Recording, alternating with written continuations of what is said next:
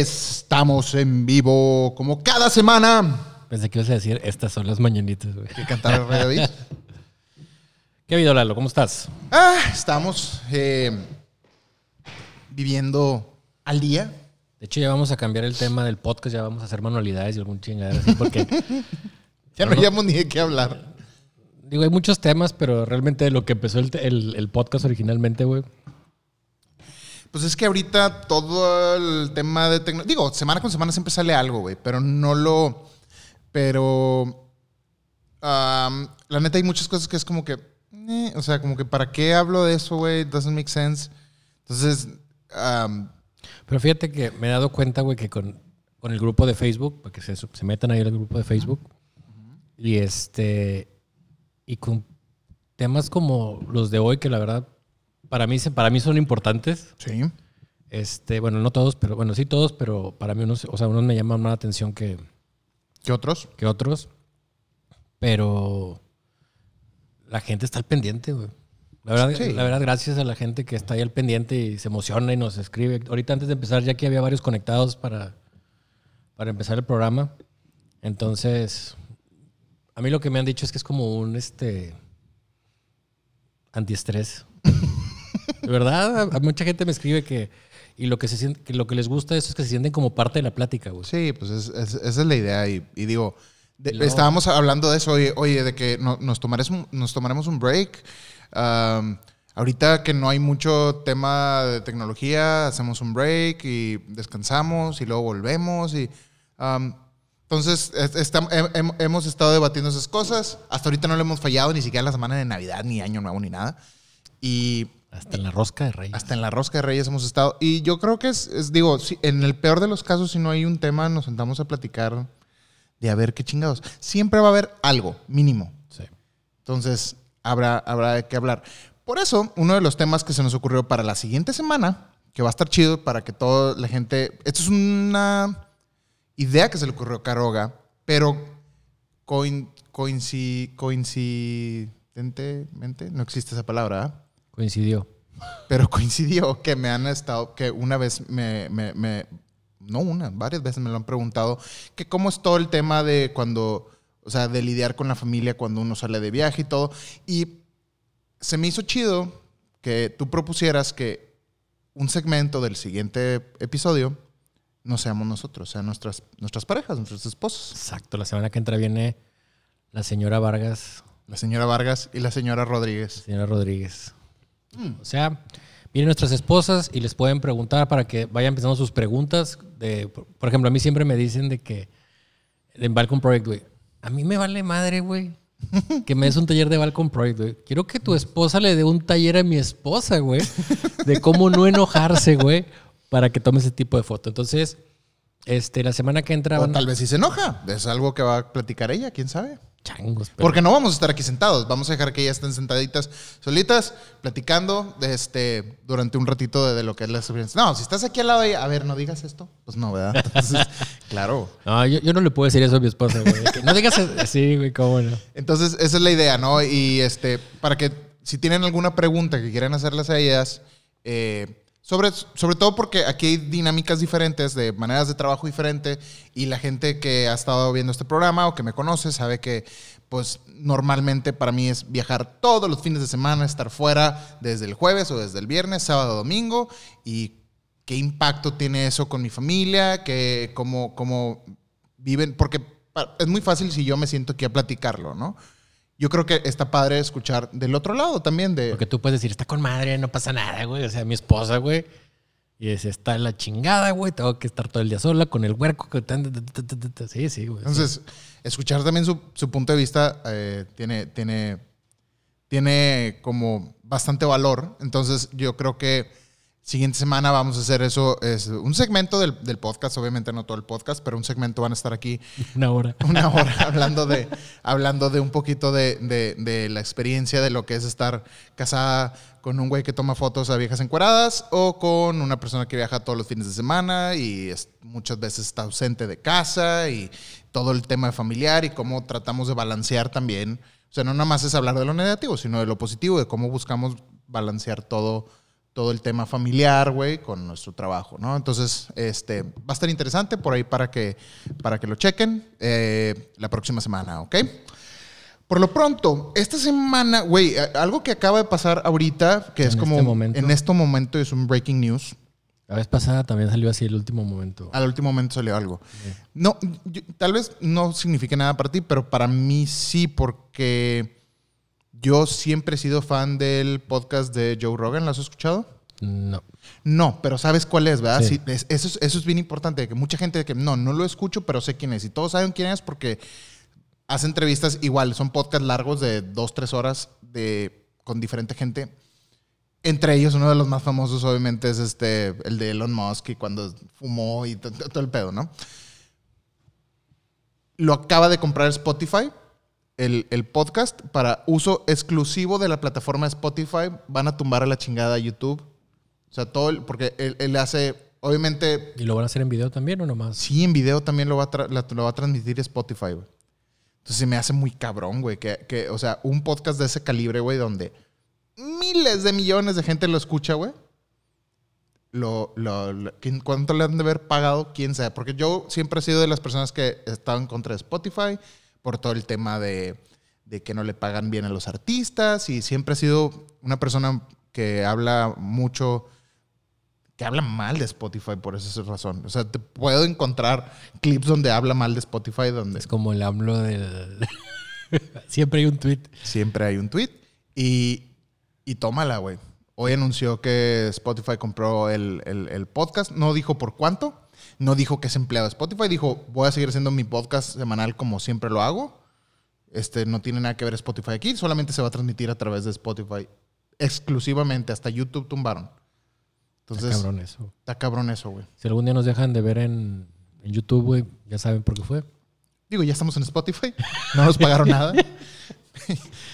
Pero... Pero ahí estamos. Bueno, este tema, obviamente, o sea, X, si te importa Joe Rogan o no, whatever.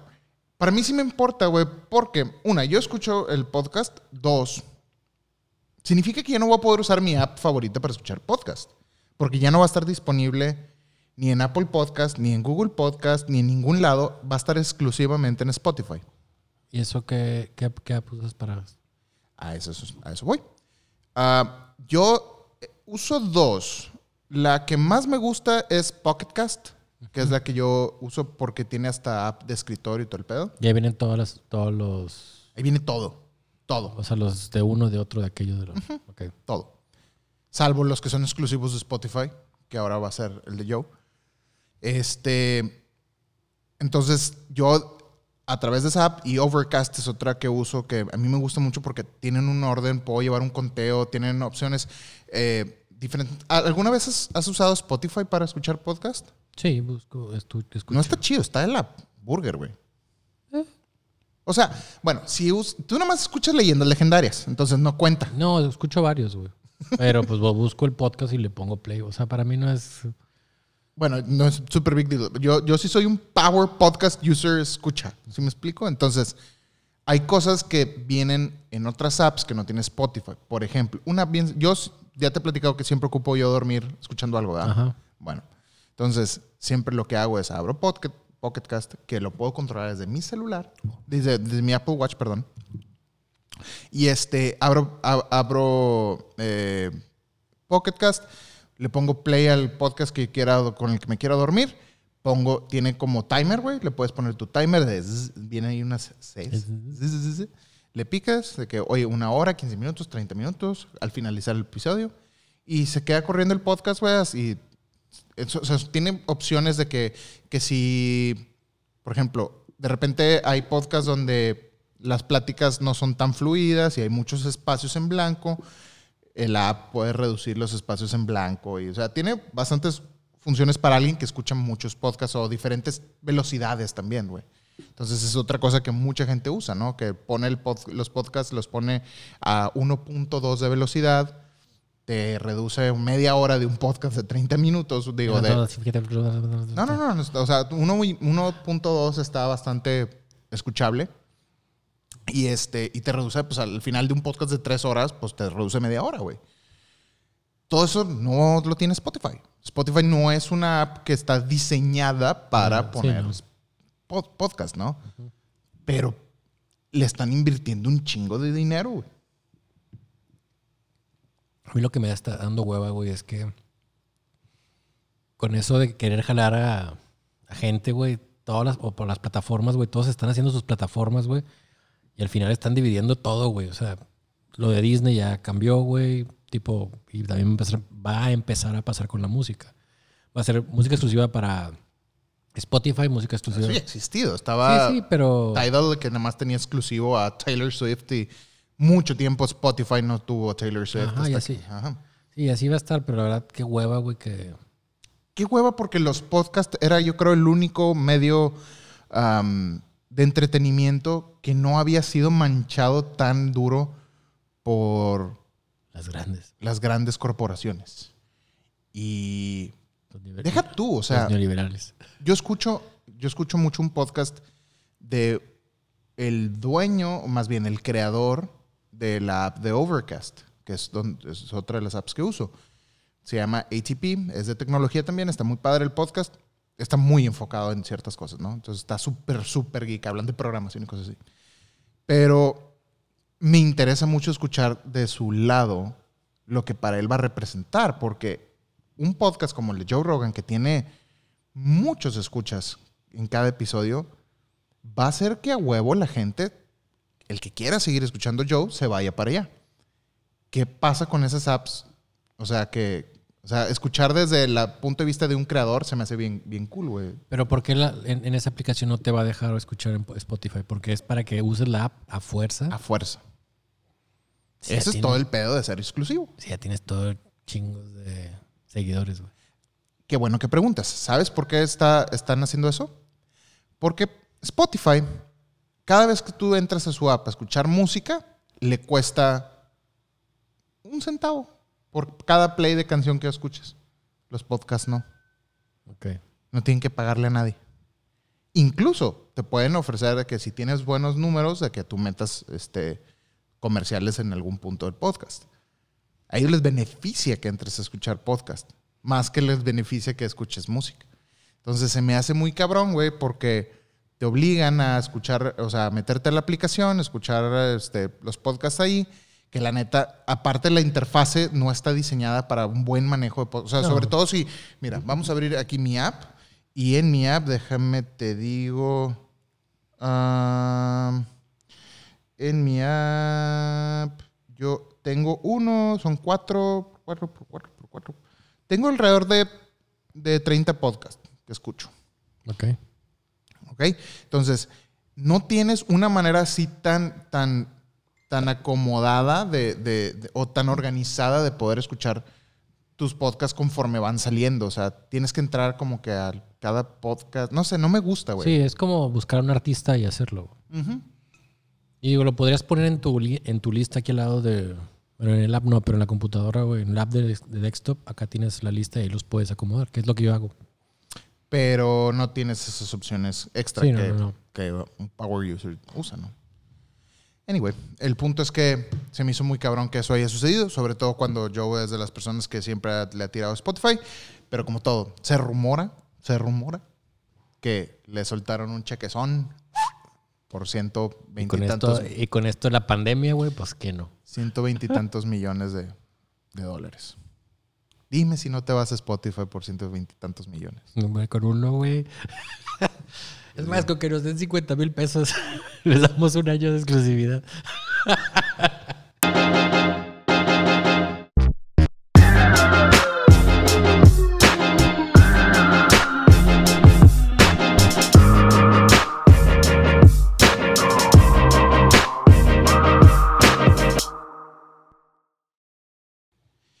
Bienvenidos a Tanta Cosa y No Me Alcanza, el podcast número uno sobre tecnología, fotografía y muchas otras cosas que no tienen nada que ver. Yo soy Lalo Vargas y frente de mí se encuentra el señor Carlos Rodríguez Caroga. ¿Cómo estás, Lalo? Muy bien. Y además al final vamos a estar escuchando sus preguntas y mensajes de voz que pueden dejar a través de WhatsApp al 811-475-4888.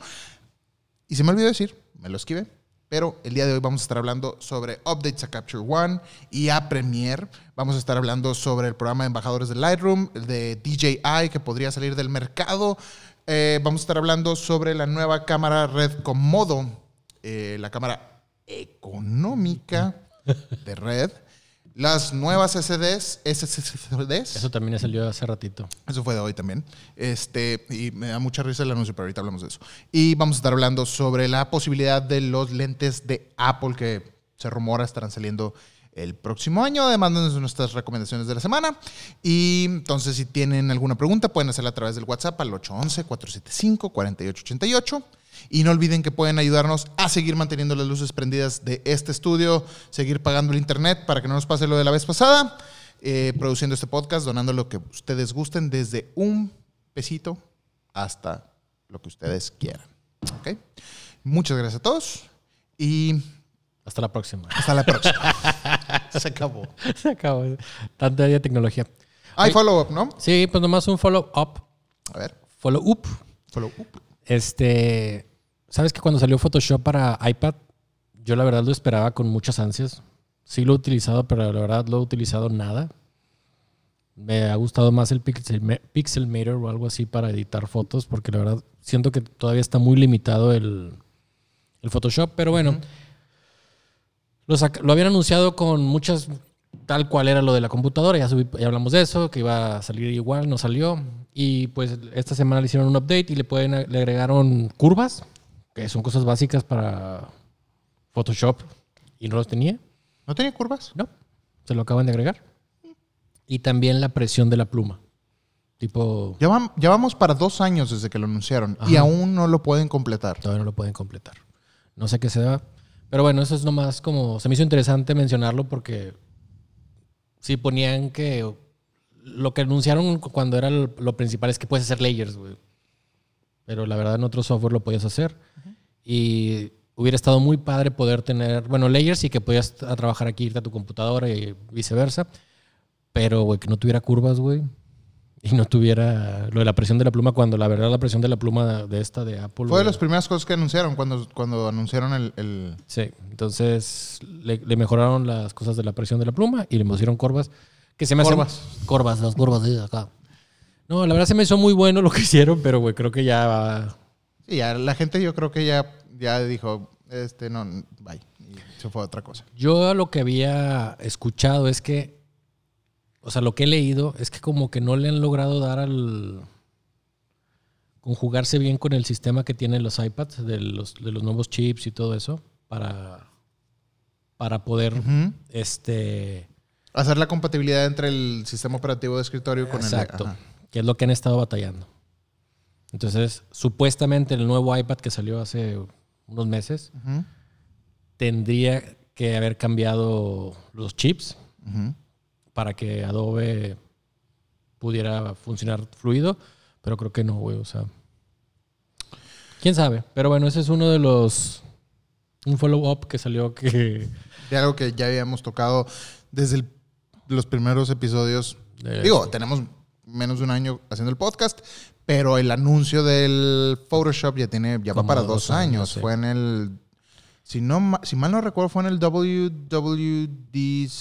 del 2018 cuando lo anunciaron.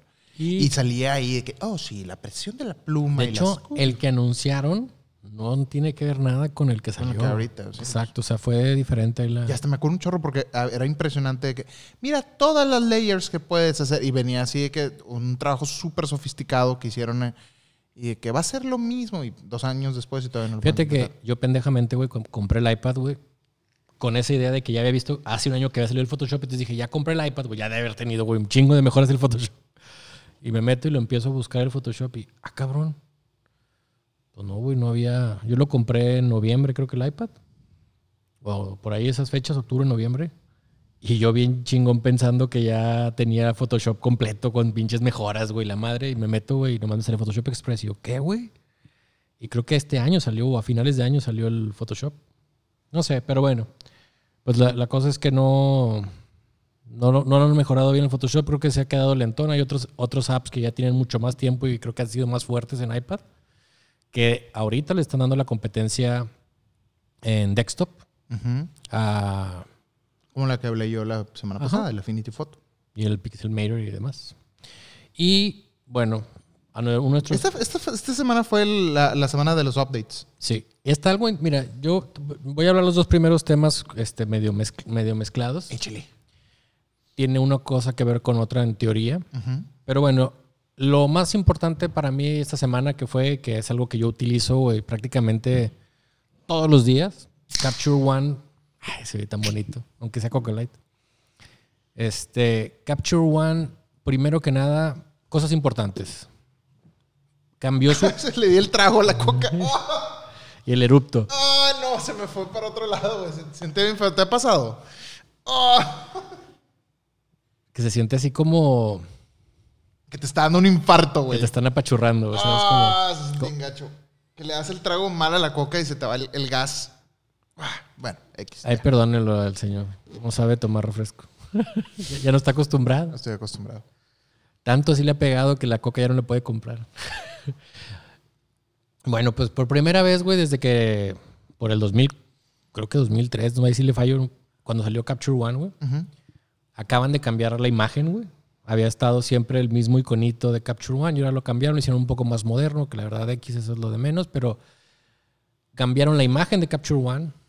Este, nota importante que, se me hizo parte, hicieron un mayor update al, software, generalmente lo que usan, y no lo cobraron. Se me hizo muy, se me hizo un parte padre de Capture One que cambiaron su imagen y no cobraron el update. Este, generalmente cuando cambian de versión de 13.1 a 13. punto y feria o así, lo cambian y lo, lo cobran. Y esta vez no lo, no, lo, no lo cobraron, entonces me hace padre porque pues a- a- esta es súper buen pedo los de Capture One. pues de- no, digo, pues güey, ¿quién lo hace, güey?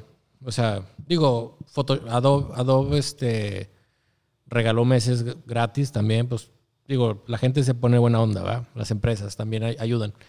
Pero bueno, aparte de que cambiaron la imagen de Capture One, este, más rápido, es más rápido. Y lo novedoso de esta vez es, bueno, algo que habíamos estado, la gente que usamos Capture One por muchos años pidiendo, güey, era un botón de Before and After, güey. No tenía. No tenía Before and No. After. Ni aunque lo pudieras programar con una... Haz de cuenta que le tenías que tenía tenía un undo general, que le- o sea, tienes de cuenta que el undo para una o dos, más bien. Redo y undo, o sea, lo que tú quieras, y tiene una de reset. Entonces le picabas a command y le picabas y, te- y veías un before and after. ¿Sí me explicó? Entonces, eso era lo único que a mí me, me daba hueva, pero pues era picar una tecla y picabas arriba y ya lo veías. O sea, sí lo tenía, ¿Cómo no tenía algo tan básico como eso? no sé. Como que la gente estaba acostumbrada al alt y... Pero bueno. Entonces ya sacaron uno- un botón de before and after que le picas, ves el before, lo, lo ves, y con un slider para verlo, este, que la verdad sí, o sea, ahí sí es algo súper básico que debería tener, pero bueno, fue como una de las cosas que la gente estuvo pidiendo por años, güey, y se lo dieron. Otra cosa importante que tiene es que para la gente que usa Lightroom, puedes exportar ya tus catálogos completos y queda tal cual. Que eso es algo súper importante. Antes podías hacer exportar ciertas cosas y quedaba poquito ahí, medio, medio, medio. Ahora ya se puede hacerlo completo. Le agregaron una. Algo que tiene Capture One que le agregaron hace una o dos versiones, no me acuerdo. Se me hace que fue dos. Puedes hacer layers que eso es súper padre. Y ahora, pero algo que tenía malo, que no era tan bueno, era como, como Lightroom, que para clonar era un poco complicado, no es como Photoshop. Entonces ahora puedes hacer layers y puedes clonar como si fuera Photoshop, ya sea de healing o de clon, tal cual. Entonces, este, pues mejoraron para poder retocar sus fotos. Si alguien quiere, de hecho la vez pasada estaba viendo, hay un, no me, no, no me voy a acordar exactamente el nombre, pero es Michael Wolowitz. Bublé, Michael Bublé. No, es un este fotógrafo, pero tiene un nombre así súper largo y medio complicado. Bolton. Pero ahí se los pongo en. Este, aparte habla. Hello, my name is Michael. Bushrank-" ¿Sabes? Como así la vocecita. Pero tiene muy buenos tutoriales. Se los voy a poner ahí en el grupo de Facebook. Tiene muy buenos tutoriales de Capture One de retoque. Que retoca fotos completas en, este, Dodge and Burn, este, piel y demás. Entonces, ya es más completa la experiencia de poder retocar las fotos si, si quieres evitar Photoshop, porque hay gente que realmente nomás quiere retocar piel y demás y las puedes hacer desde Photoshop. Tienes, perdón que te interrumpa, tienes am, opción a, a- a algún editor de texto dentro de Capture One o no? Sí, puedes ¿Puedes meter, meter texto? puedes meter algo de texto, no mucho. Muy Básico, pero, Puedes, puedes meter este empalmar layers, puedes hacer también lo que tiene padre es que puedes hacer anotaciones eh, con tipo, si tienes por ejemplo con la una Wacom, circulas, escribes y demás, y eso se lo mandas a un este, no sé si tienes un retocador o alguien, él ve las notas y las apaga y las prende. Este, tiene muchas herramientas, digo, realmente cosas que faltaban que eran como básicas era mejorar el clon, que lo tenía, pero lo- no lo no era tan práctico por así decirlo. Y este y lo del before and after. Pero algo que para mí me emociona, güey, que está súper bien. La vez pasada tú comentaste, dices, es que me metí, güey, había diferentes chingos de programas y chingos de cosas. Capture One tiene una versión que es el Capture One Pro. Y en el Capture One Pro tiene Capture One Enterprise, tiene Capture One para... El Enterprise lo manejan para estudios de... No sé, aquí en México no se acostumbra mucho, pero por ejemplo, me, to- me tocó conocer en Alemania un estudio este, y en Suiza de... Pues, güey, es un estudio, güey, que tengo empleado fotógrafos, güey, y hacen fotografía. Ahí es una bodega enorme, güey, 10 mil metros, por así decirlo, y hay 10 sets de... ¿Cómo se llama? Ahí adentro para fotografiar trailers, para fotografiar carros. Ahí Como, como este. No, un poquito más chiquito, güey. Un poco más chico que este. Sí, son, son no, 10 mil metros me mamé, güey. Son- bueno, son estudios muy grandes, güey. que- que- Es una colonia. pero sí adentro del estudio hay muchos estudios, güey, que cierran con mamparas y abren y demás. Entonces hay muchos fotógrafos trabajando para eso. Entonces, para esas empresas o para esos estudios contratan la versión de Enterprise. Entonces, con una licencia tienen para muchos y comparten y, o sea, tienen todo un sistema diferente. Pero algo que pasó, que ya lo comenté hace algunos, a- a- unos programas, Capture One tiene una versión para, para la, la Pro. Como Sony no tenía ni, ni Fuji versión, no tenían software propios de su cámara, güey. Capture One hizo la versión light, por así decirlo, para que tú entres, puedas arreglar fotos, no puedes tomar fotos, o sea, tiene muchas limitantes, pero puedes procesar tus fotos, por así decirlo. Pero sacaron las versiones para Fuji, para Sony, y ahora, güey, que para mí eso me cayó como anillo al dedo, es la versión de, de Nikon. ¿Cómo no tenía Nikon? No. Si tú te metes al Lightroom, güey, la cosa que tiene es, tú te metes al Lightroom y te pone un perfil genérico de color de tu cámara, güey. Sí. Entonces ahora Ya trae los perfiles de ya color. trae los perfiles de la marca, güey. Ya. Y eso es súper importante porque, por ejemplo, un amigo que utiliza Fuji, güey, dice, güey, yo, yo- él, él antes usaba Lightroom, de, de hecho es embajador Fuji. Él usaba Lightroom y me decía, güey, es un pedo porque a mí me gusta de la Fuji usar los presets de, de film que tiene. Y este, y pues los quiero hacer en, en Fuji y no me sirve, entonces tengo que tomar los JPGs, güey, entonces no puedo tomar un RAW y la chingada. Y Capture One, güey, te pone los perfiles de los de de, Fuji. de- de Fuji, güey, y te quedan idénticos. De hecho, los compara, en su página los comparó. Eh, se llama Israel Arredondo. Los comparas, güey, es lo mismo, güey. O sea, es idéntico porque Fuji se los pasó a Capture One. Entonces, ¿Y qué si tomas una foto con un Nikon le puedes poner los No. perfiles de color de la Fuji? no. Porque está exclusivamente. Mira, la versión Pro, güey. Si yo tengo la, la- la versión Pro y tengo una cámara Sí, Nikon. sí, sí, te agarra el perfil de la cámara que tengas. O sea, Pero haz de cuenta, yo haz de cuenta que meto mi cámara Nikon y me pone los perfiles de color de la Nikon. Si agarro una cámara de una Fuji, me va a poner los perfiles de color de la Fuji. ¿Me explico? O sea, de la cámara que yo use, me los va a poner. En, en cámaras como Pentax o este, Lumix o, fuera de, Canon, de, fuera de Sony, Nikon y, Fuji, las marcas le tienen los perfiles idénticos de la cámara. aquí dice, dice Gustavo, Trejo que tiene eh, Capture One los perfiles de Sony desde hace más de dos años. Sí, porque ya había, porque el primero que sacó fue Sony. Ya. Como Sony no tenía un programa, según yo como que quiso hacerlo con Lightroom y Lightroom como que le valió un cacahuate. De hecho, Hasselblad, cuando empezó a salir Hasselblad, te daba Lightroom para que trabajara sus fotos, güey. Y Hasselblad dijo después, ¿sabes qué? Yo saco Focus, que es su software, y ahí los trabajas. Entonces, lo que pasa aquí es que si tú tienes nomás cámaras Nikon o cámaras Fuji, tú puedes comprar una versión más económica. Por ejemplo, creo que cuesta como 1.700 pesos el año y tienes tu versión para, para Nikon.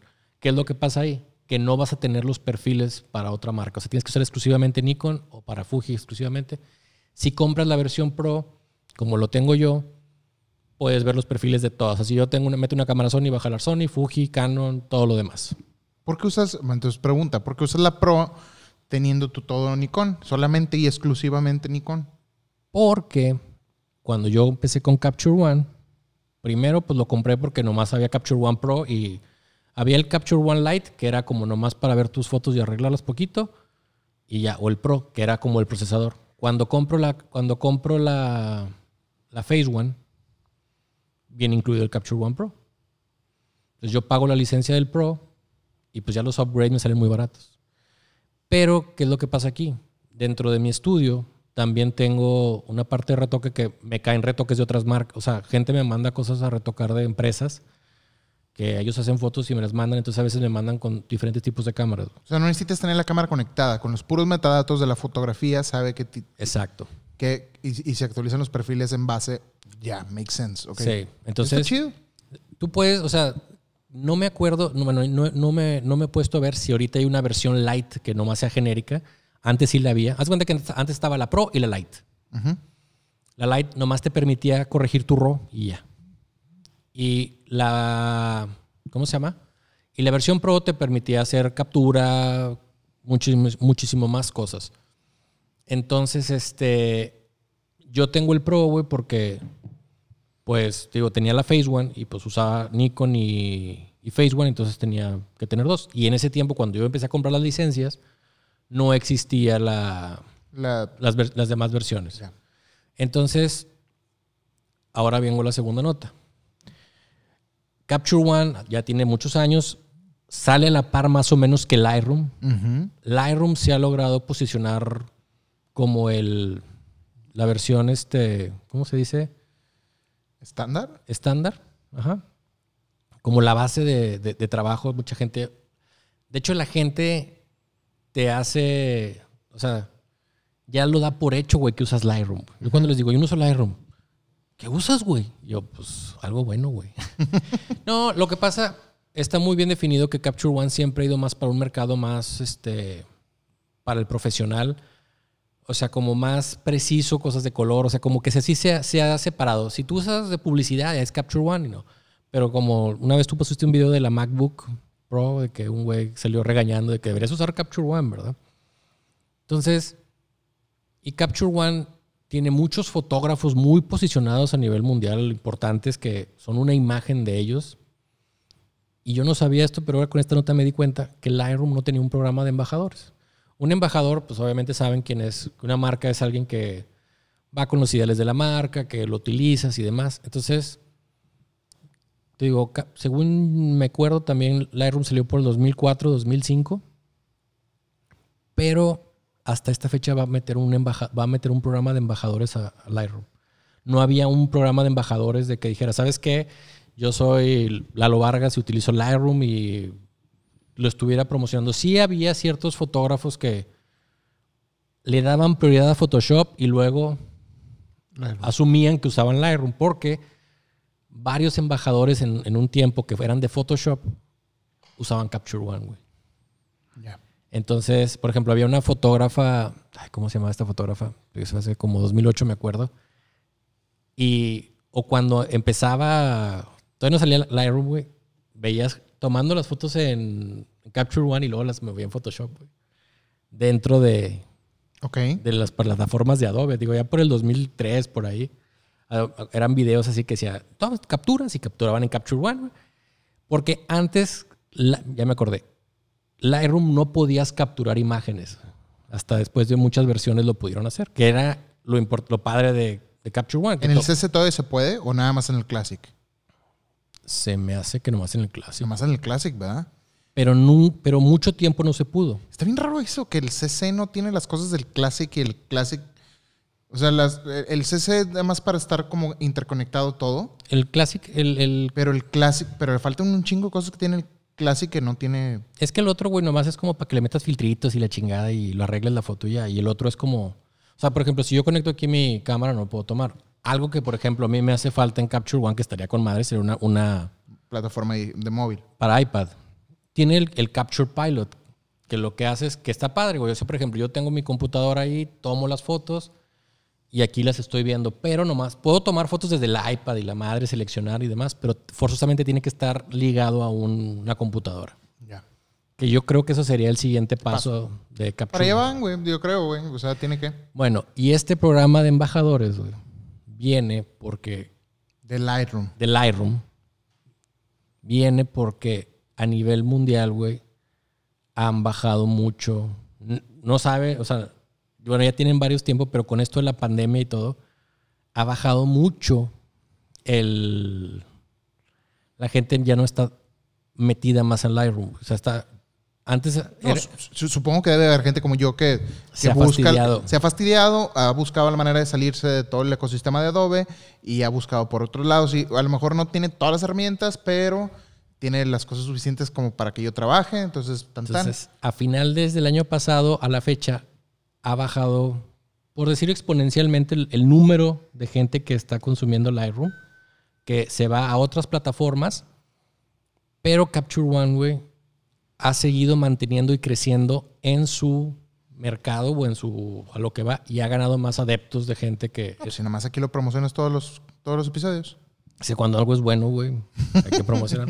no, entonces, a lo que voy con esto es que no fue un update de el típico de mes con mes que dicen, Estabilidad. o ah, estabilidad, güey, o arregló bichos, o este, ya acepta la- estas nuevas cámaras que salieron.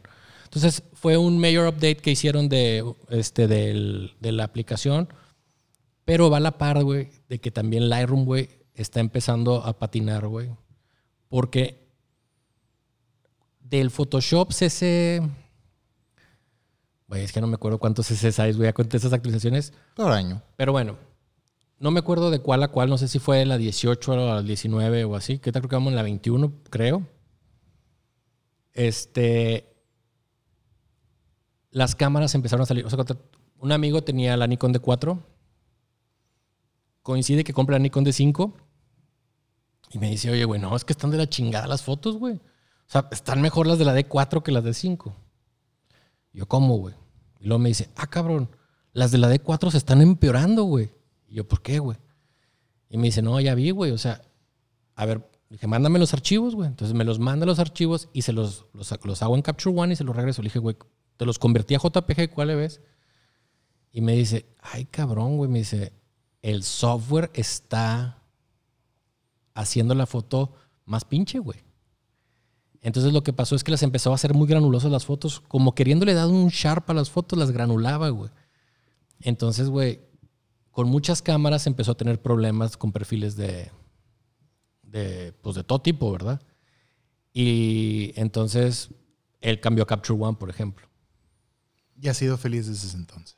Sí. Por ejemplo, el Jorge. Jorge, güey, antes tomaba a JPG, güey, o sea, tomaba del programa de, de Nikon a su cámara, güey, las pasaba a Lightroom, las arreglaba o en Photoshop, las- porque las tiene que hacer en chinga, güey. Entonces ahora captura directo a, a Capture One, güey. Ahí cropea, porque él no las edita, nomás cropea y, y arregla color y las pone a convertir y las sube directo. Se evitó pasar por dos software. Por tres, güey, porque era el, el de la cámara, Lightroom y luego Photoshop. No, pues sí, sí es una ayuda. Ajá, entonces va directo a Capture One, güey. Y luego me decía, ¿sabes que me gusta? Ya, ya que iba a Capture One, me dice, porque había un fotógrafo español que viene, güey. Y me dice, las fotos de ese fotógrafo se ven como bien, los colores bien nítidas, no sé qué. Y me dice, pues que le dije, pues es que este Daniel las toma con Capture One, güey. Y me dice, ay, cabrón, me dice, ya se ven igual que las de él. Pero bueno. ¿Tú quieres hablar de lo de los drones? No, es, digo, lo que dices, tal vez son- cosas que a lo mejor un alguien que no use tan frecuente o que ocupe Lightroom, por ejemplo, como yo, eh, no me daría cuenta de ese tipo de cosas. Yo tomo fotitos con mi celular, las paso Lightroom, mis presetcitos, güey, vámonos. Se acabó. Es que sí, la cosa es que mucha gente. Pero cuando estás trabajando en algo tan detallado como lo que tú. O sea, háblame de, de Premiere y de pinche Final Cut y sí te puedo decir, mira, esta pinche diferencia de esto. O sea, la pixel peeping te lo puedo decir bien cabrón. Sí. Es algo con lo que tú puedes hacer con Capture One. Yo, como un no usuario power user, es.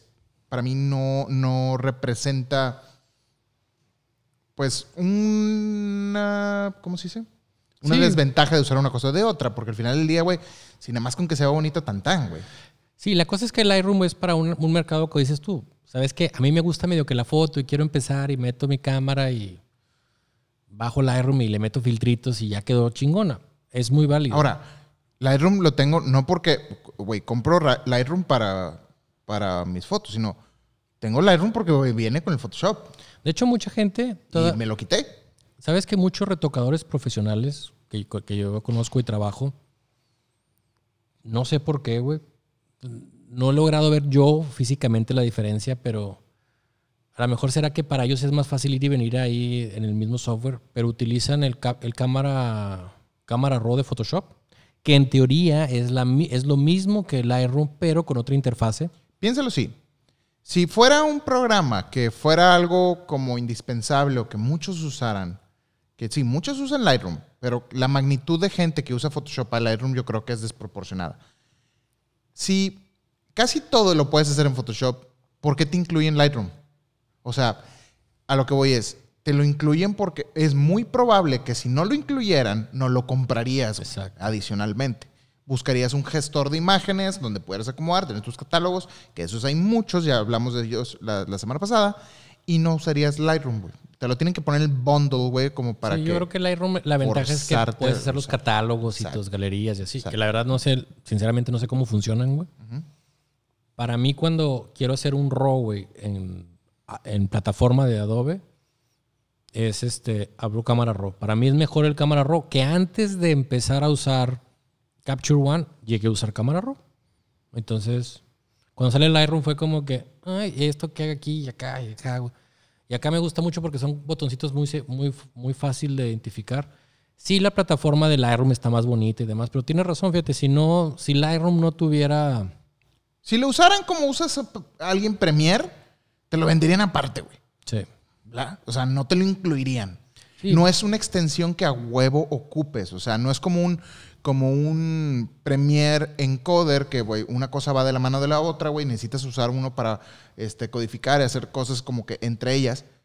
No es acá fuerzas. Yo creo que el fuerte es Photoshop y, oye, pues aquí está el gestor de imágenes que es... Y fíjate que antes Photoshop, güey, tenía un mini bridge.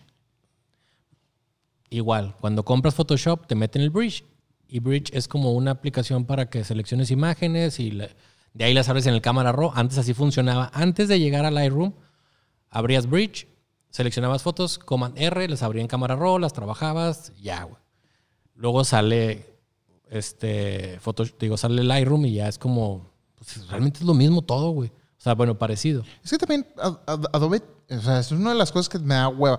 Tiene aplicaciones que como que han ido quitándole features a ciertos softwares quebrándolos en más y más y más y más aplicaciones. Sí. Entonces, ahora entras y el Creative Cloud eh, de ahorita, güey, métete a ver lo que era el Creative Cloud, eh, de- no era Creative Cloud, era el, el CS, ¿cómo se llama? Creative Software, ¿sí?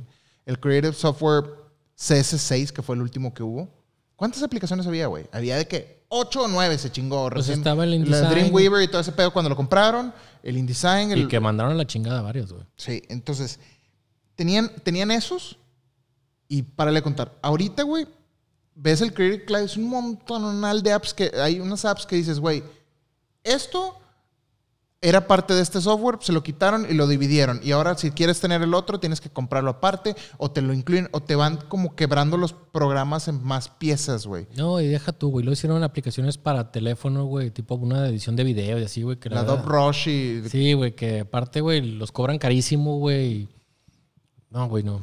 Pero, pero bueno, te digo, Photoshop tenía el mini bridge. Entonces estaba con madre, güey, porque ahí escogías dentro de Photoshop, güey, en una ventana de acá, güey, escogías, agarrabas, abrías.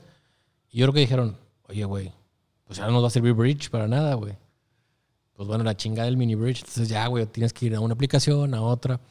Pero bueno, creo que, digo, yo por eso soy tan feliz con Capture One, güey, porque tiene todo lo que necesito, güey, integrado ahí. Y de ahí me voy a Photoshop y ya, güey. Y estabilidad, que es lo que, o sea, Eso- y fun- que funciona. Exacto. Que esa es mi bronca del siguiente tema que voy a hablar, que es de Adobe Premiere. Adobe Premiere saca eh, el día de hoy, o el de ayer creo, el anuncio de, de su nueva versión de, de Adobe Premiere con nuevas funcionalidades, que más rápido, que más estable, lo que vienen siendo disque año con año.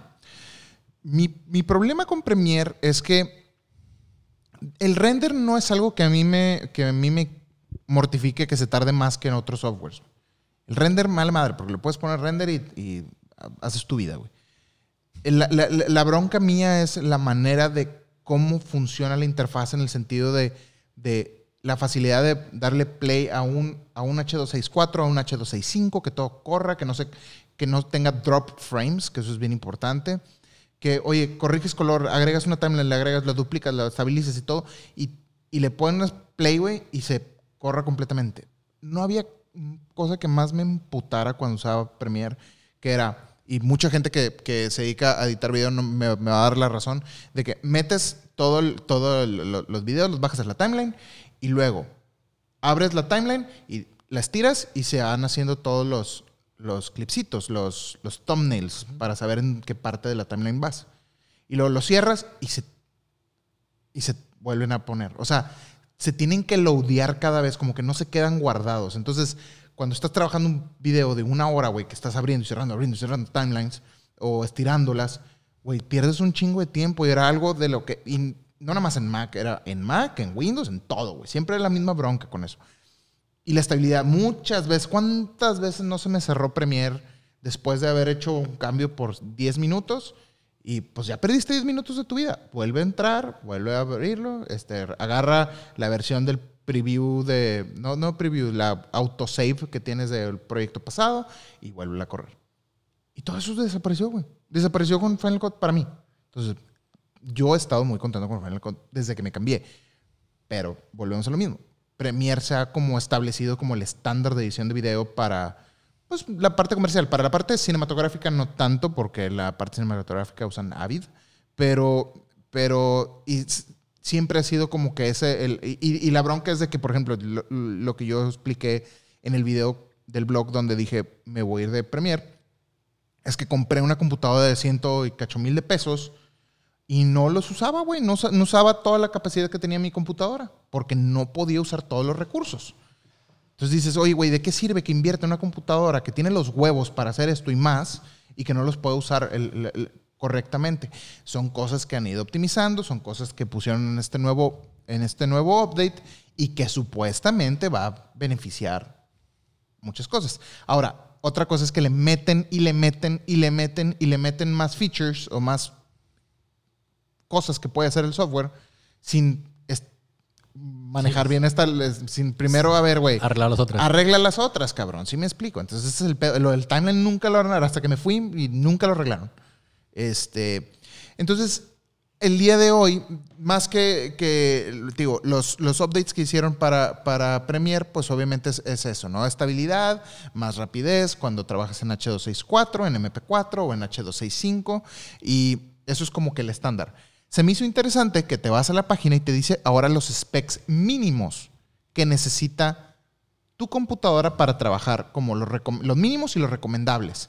Y esto es algo que quiero hacer hincapié aquí porque mucha gente me pregunta, oye, Lalo, es que estoy trabajando con Mac y sobre todo la gente que trabaja con Mac, de que eh, estoy en, eh, tengo, me compré una MacBook Pro y este, estoy corriendo Premiere, pero como que no jala bien, entonces, o, viceversa, ¿no? De que voy a armarme mi compu, ¿qué es lo mínimo que necesitas usar para el nuevo Premiere? Entonces, ah, para Windows, vamos a empezar con Windows, es el procesador mínimo Intel eh, 6 de sexta generación o recomendada la séptima generación o el equivalente en AMD, ¿no? Operativo, sistema operativo que sea el Windows de 64 eh, bits. Y el RAM, lo mínimo que piden es 8 GB de RAM, el mínimo, pero lo recomendado, no lo máximo, lo recomendado es 121. 16 gigabytes si quieres trabajar en modo HD, o sea, con puro video en Full HD, o 32 gigabytes si vas a trabajar en 4K. Se me hace muy chistoso que ocupes tanto RAM si vas a trabajar en 4K. ¿Por qué lo digo? Porque la mayoría de las laptops de hoy en día vienen en modelos de 12, 16 hasta 32. Muy raro que una laptop tengas hasta 64 como, esta. Y la nueva que salió de Dell. Y la nueva que salió de Dell. Pero esos son los Pero modelos más nuevos. La de Dell de 17, güey. Ajá. Son los modelos más nuevos que tienen más de 32. Ahora, ¿cuá- ¿qué te he dicho yo cuando, cuando me preguntaste, oye, güey, ¿cómo te ha ido con los 64 GB de RAM? ¿Qué te he dicho? Que no los ocupas. En mi vida he ocupado más de 16 en Final Cut, güey, o más de 32. Si le tengo todos los pinches, este, ¿cómo se llama? Efectos. Y aquí, y, es, y eso que estoy trabajando en múltiples timelines de 4K o 6K y así. Y aquí mínimo, o sea, te, piden recomendado 32 gigabytes para trabajar en 4K. ¿Qué me hace pensar cuando leo estas cosas? Ah, y luego, tarjeta de video. Mínimo, mínimo, mínimo te piden una tarjeta de 2 gigabytes y recomendada al menos 4. ¿Te das cuenta cómo Premiere está tratando de, al menos con los specs que está poniendo aquí, de usar más el RAM que la tarjeta de video? Sí. ¿Verdad? Entonces me hace curioso cuando todos los softwares, incluyendo Final Cut, incluyendo DaVinci Resolve, se están enfocando al revés. A están a la tarjeta de video para liberar recursos y que tu computadora no esté tronando, güey, cada vez que quieras hacer un render. Pues, eh, digo, regresando un poco al tema de Lightroom y Capture One, Es otro pedo. Lightroom nunca usa tu pinche tarjeta de video. era, una, era una ventaja, güey. Que Capture One siempre utilizaba la tarjeta de video. Podías apagarla, güey, si querías.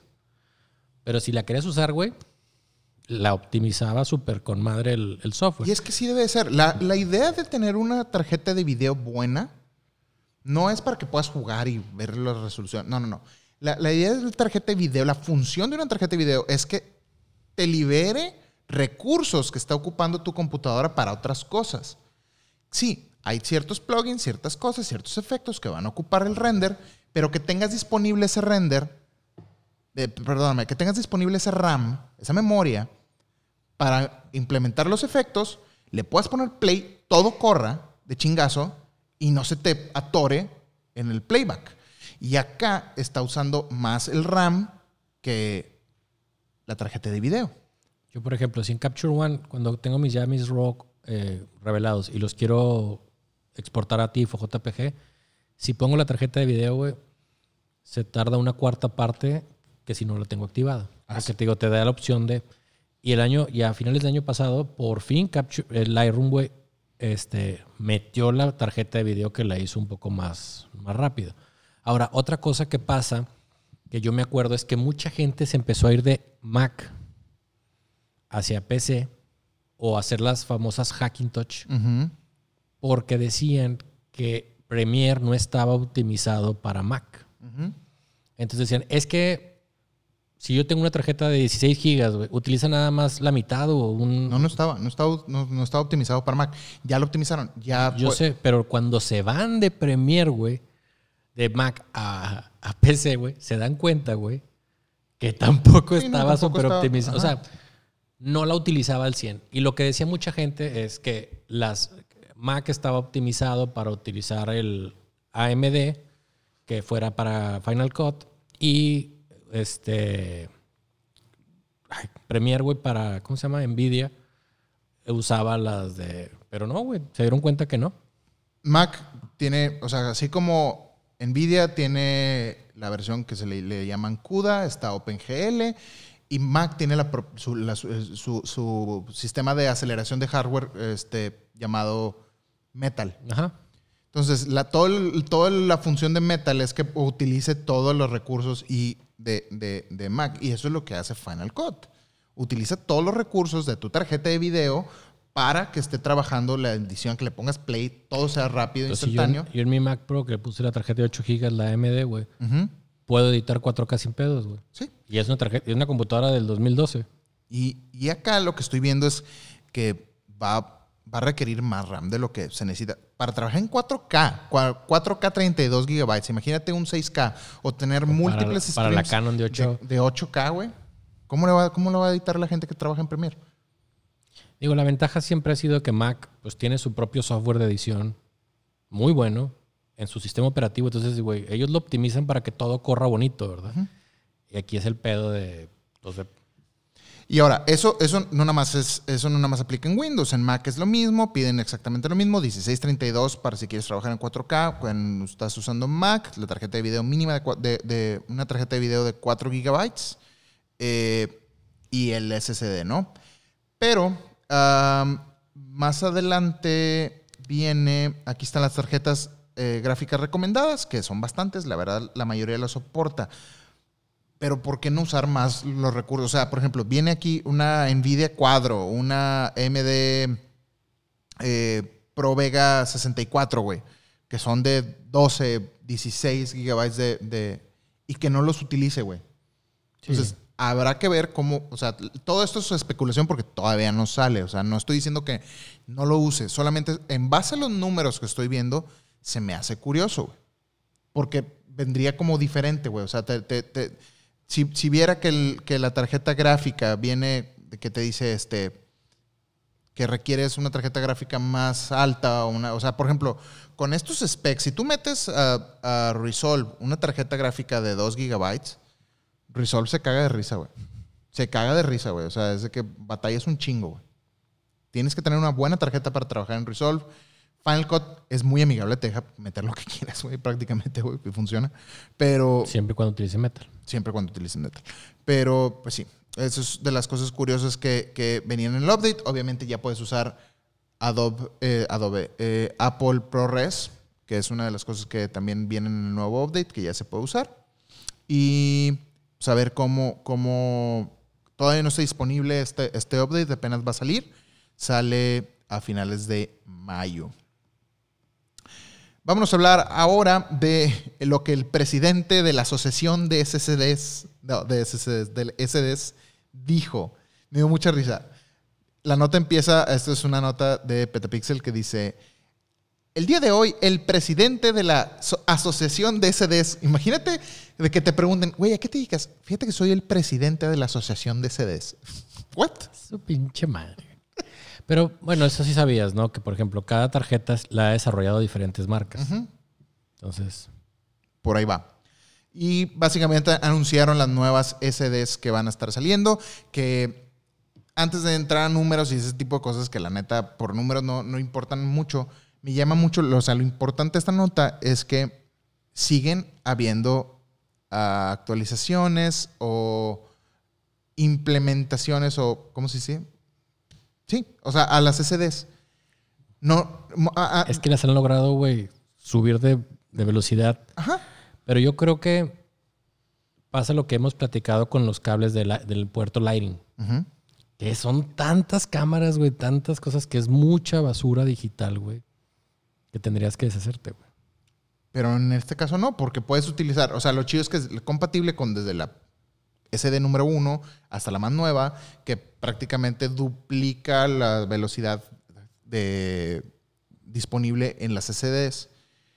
Y que no tiene, o sea, lo que me gusta de esto es que eh, esta nota lo que me dice es que la SD no va para ningún lado, güey. O sea, está aquí para quedarse, se sigue mejorando en vez de decir, porque antes era, ah, quita la Memory Stick Pro Duo y cámbiate ahora la SD. Y ahora la micro SDs, y ahora la CFast, y ahora la Compact Flash, y ahora... Y la SD se ha mantenido y mantenido y mantenido y se sigue actualizando. ¿te acuerdas que existía la Secure Digital, que es SD, y la Multimedia Card? No. Que nunca supe cuál era la diferencia, pero la Multimedia Card era idéntica, güey, a la SD.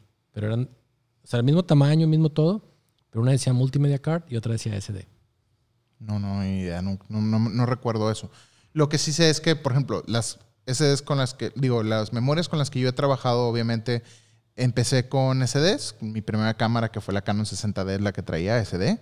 Luego me voy a la 5D Mark III de Canon y usaba Compact Flash. Y Compact Flash, prácticamente, ¿qué, cámara sigue usando Compact Flash? Ya ninguna. Ya ninguna, ¿verdad? Ya pasó de moda. De hecho, la Compact Flash prácticamente Nikon la sacó del mercado cuando metió la, CFast, no, la XQD. XQD. Y fíjate lo chistoso, güey.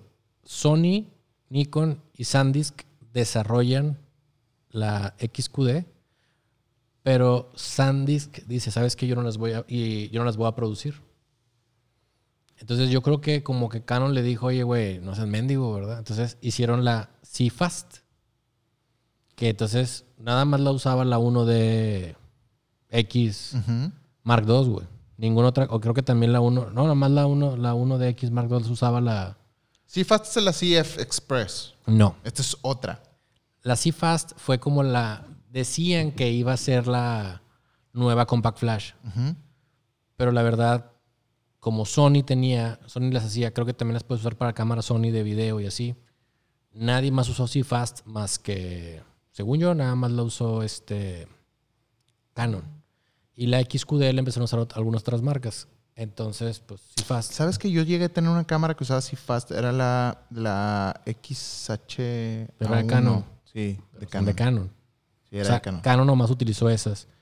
Y pues Y carísimas, güey. Sí. Y las XQD también son. De hecho, el otro día no encontraba un tarjetero con cuatro tarjetas de 64 gigabytes. Y me dice Sergio, güey, ¿por qué andas tan preocupado? Le dije, porque son 20 mil bolas, güey.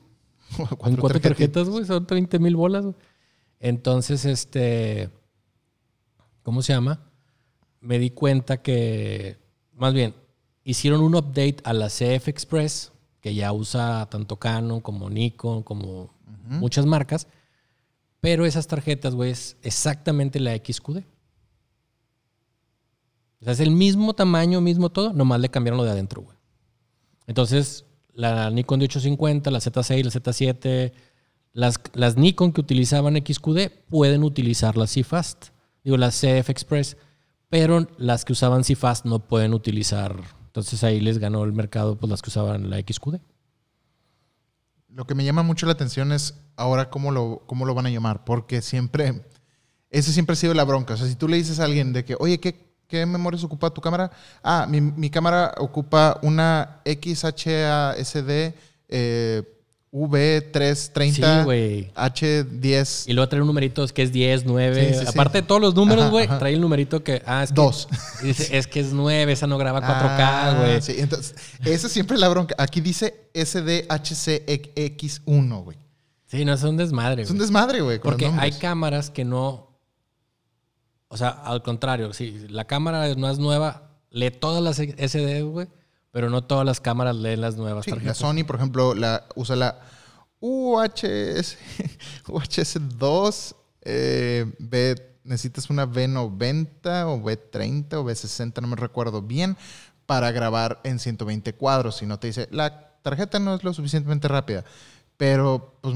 Hay unas que no te dejaban grabar en 4K. por Ajá, exacto. Ya, Entonces, ya encontré cuál es la diferencia con la multimedia card. a ver, ¿cuál es? No traía el. El palito de lock. Que la verdad, esos pinches palitos, güey, luego se rompen. En mi vida lo he usado. Yo tampoco. Pero hay gente que se le ha roto. ¿Para qué lo usan? ¿Para qué sirve? No puedes formatear la tarjeta. Por eso se llama Secure Digital. Pero, o sea, no puedes formatear la tarjeta y... Yo formateé una tarjeta, güey. Sí, yo también he formateado tarjetas. ¿Sí te platiqué esa de la boda que tomé? Sí, lo Sí, platiqué sí, aquí, sí. Por no usar el palito. Por no saber el palito. Que te cuesta aprender a usar el palito. Pues sí, mira, la diferencia entre la multimedia card y la Secure Digital era el palito ese, mira.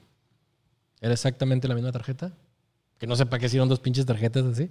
Pero bueno, ve todo el tarjeterío que había. Y había unas de. ¿cómo? Este no me acuerdo, güey. Unas que, unas que usaba Fuji, güey, que eran las XD, güey. XD, Sí, que eran, eran chiquititas. Y luego había la SD Mini, güey. eso todavía están. No, Son- no son las micro SDs. no, es otra, güey, es esta. Y esta era otra tarjeta bien rara, güey, que también usaban otras marcas ahí. Lo importante es que la SD está aquí para quedarse, va a seguir... Sí, yo creo que el mercado se ha, ha- ha reducido a... Mi problema es cuando las cámaras usan de a dos diferentes.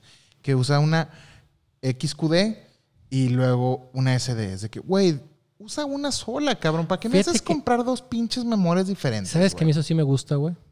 Por ejemplo, Ah, ahí vas de Contreras, a ver, ¿por qué? Dime un beneficio, güey, que te haga tener ¿cuánto, dos tipos de ¿cuánto te, diferentes. ¿Cuánto te cuesta una SD, güey? Eh, ¿Buena? 100 dólares. Ok. La XQD en el mismo rango, güey. te cuesta el doble o el triple, güey. Entonces, por ejemplo, yo, yo generalmente respaldo todo, ¿verdad? Y siempre tomo la computadora. Entonces, siempre tomo la computadora y de la computadora se va a otro disco duro y así a la vez. Pero a veces que tengo que andar, no sé, en un pinche helicóptero o en cosas así complicadas, güey. Meto una tarjeta grande de SD, güey. El doble de la XQD. Entonces, imagínate que estoy en un pinche helicóptero, estoy tomando y quito la, la XQD y se me cae. Entonces, dejo una tarjeta grande adentro de la cámara que me está duplicando los archivos y me está haciendo un backup dentro de la tarjeta. Yo, yo no tengo problema con eso. Yo nomás estoy diciendo, ¿por qué dos formatos diferentes? Pues porque también los acomodos dentro de la cámara. Por ejemplo, para meter dos, dos tarjetas XQD en una cámara, güey, le quito un chingo de espacio. ¿Por qué no nomás usas SD entonces? Porque son más rápidas las XQD. ¿Ya no? Pues sí, porque lo que dice ahí es que vas a llegar a un 4000 a, a 4000. Un 4. Gigabytes. Ajá. Gigabits, perdóname. No gigabytes, son diferentes los gigabits. ¿Cuánto dice esta que va? 4 gigabits. Más o menos va a ser a 3938 megabytes por segundo. Ujú. La XQD ahorita lee a 4600. La CF Express que hay ahorita lee a 1600, güey. Entonces, cuatro veces la velocidad, güey. De escritura y de lectura. Ya. Entonces, ¿por qué no metes dos XQDs? La D5 tiene dos XQD, Pues es lo que digo. O sea, pero es más grande la cámara, güey. Es el problema que le estuvieron echando la Nikon Z7.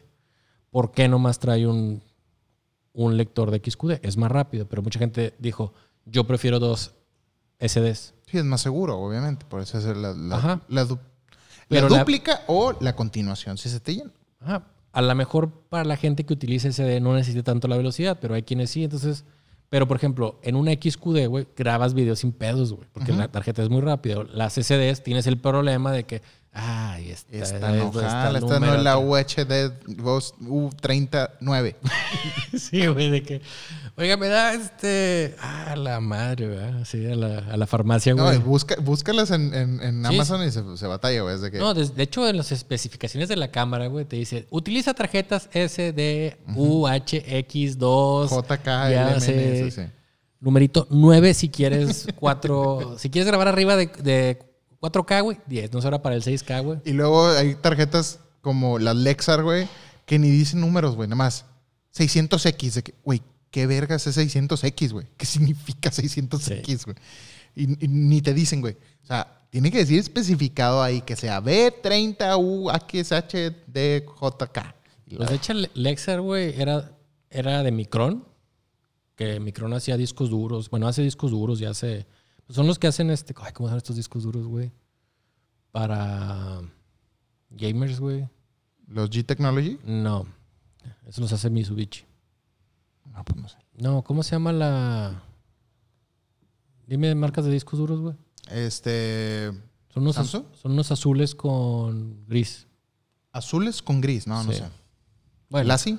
no. No. No, de los, o sea, es el... Bueno, el chiste es que Micron era el dueño del Lexar, güey. Y Micron dijo, ¿saben qué, güey? El negocio de tarjetas Lexar, güey, lo estoy haciendo por buena onda, güey. Me voy a dedicar a hacer a discos duros, que ahí está mi, mi lana, güey, que ahí gano. Y mandó la chingada a Lexar. Luego Lexar se quedó en un limbo, güey, ahí de que, güey, ¿qué pasa, güey? Los ex empleados de los directivos de Lexar, güey, los corrieron. Bueno, se salieron, los corrieron y formaron su propia eh, empresa de, de tarjetas que se llama ProGrade, que son muy buenas. Y las ProGrade sacaron SD y, CF Express. Ellos fueron de los pioneros que empezaron a ver la CF Express. Y una marca china, güey, que no me acuerdo cuál es, compró Lexar, güey. Ya. Y este. ¿Transcend? No, Transcend no. Ah, Me estoy acordando de los. Ahorita Transcend son las, son las SDs baratitas. Pero fíjate que No fallan, güey. no fallan. Yo tenía de las Transcend cuando tenía la Canon, porque no tenía lana en aquel entonces, tenía puras Transcend. Tenía una buena y puras Transcend. Oye, nunca me falló ni una, güey. Yo las compraba en Solgar, güey. Nunca usaba las Compact Flash para las, pues, para las Nikon que usaban la de 800, de 810, la de 4 y así. Ni una, ni una, ni una me falló, güey. Jamás. Compré unas Lexar, güey, se me partieron. no eran Compact Flash, eran SDs. Pero de las Transcend, ninguna me ha fallado, güey. De hecho, vendían una cosa súper chingona para las Mac cuando traían lector de SD, güey. Y empezaron a hacer las. perdón.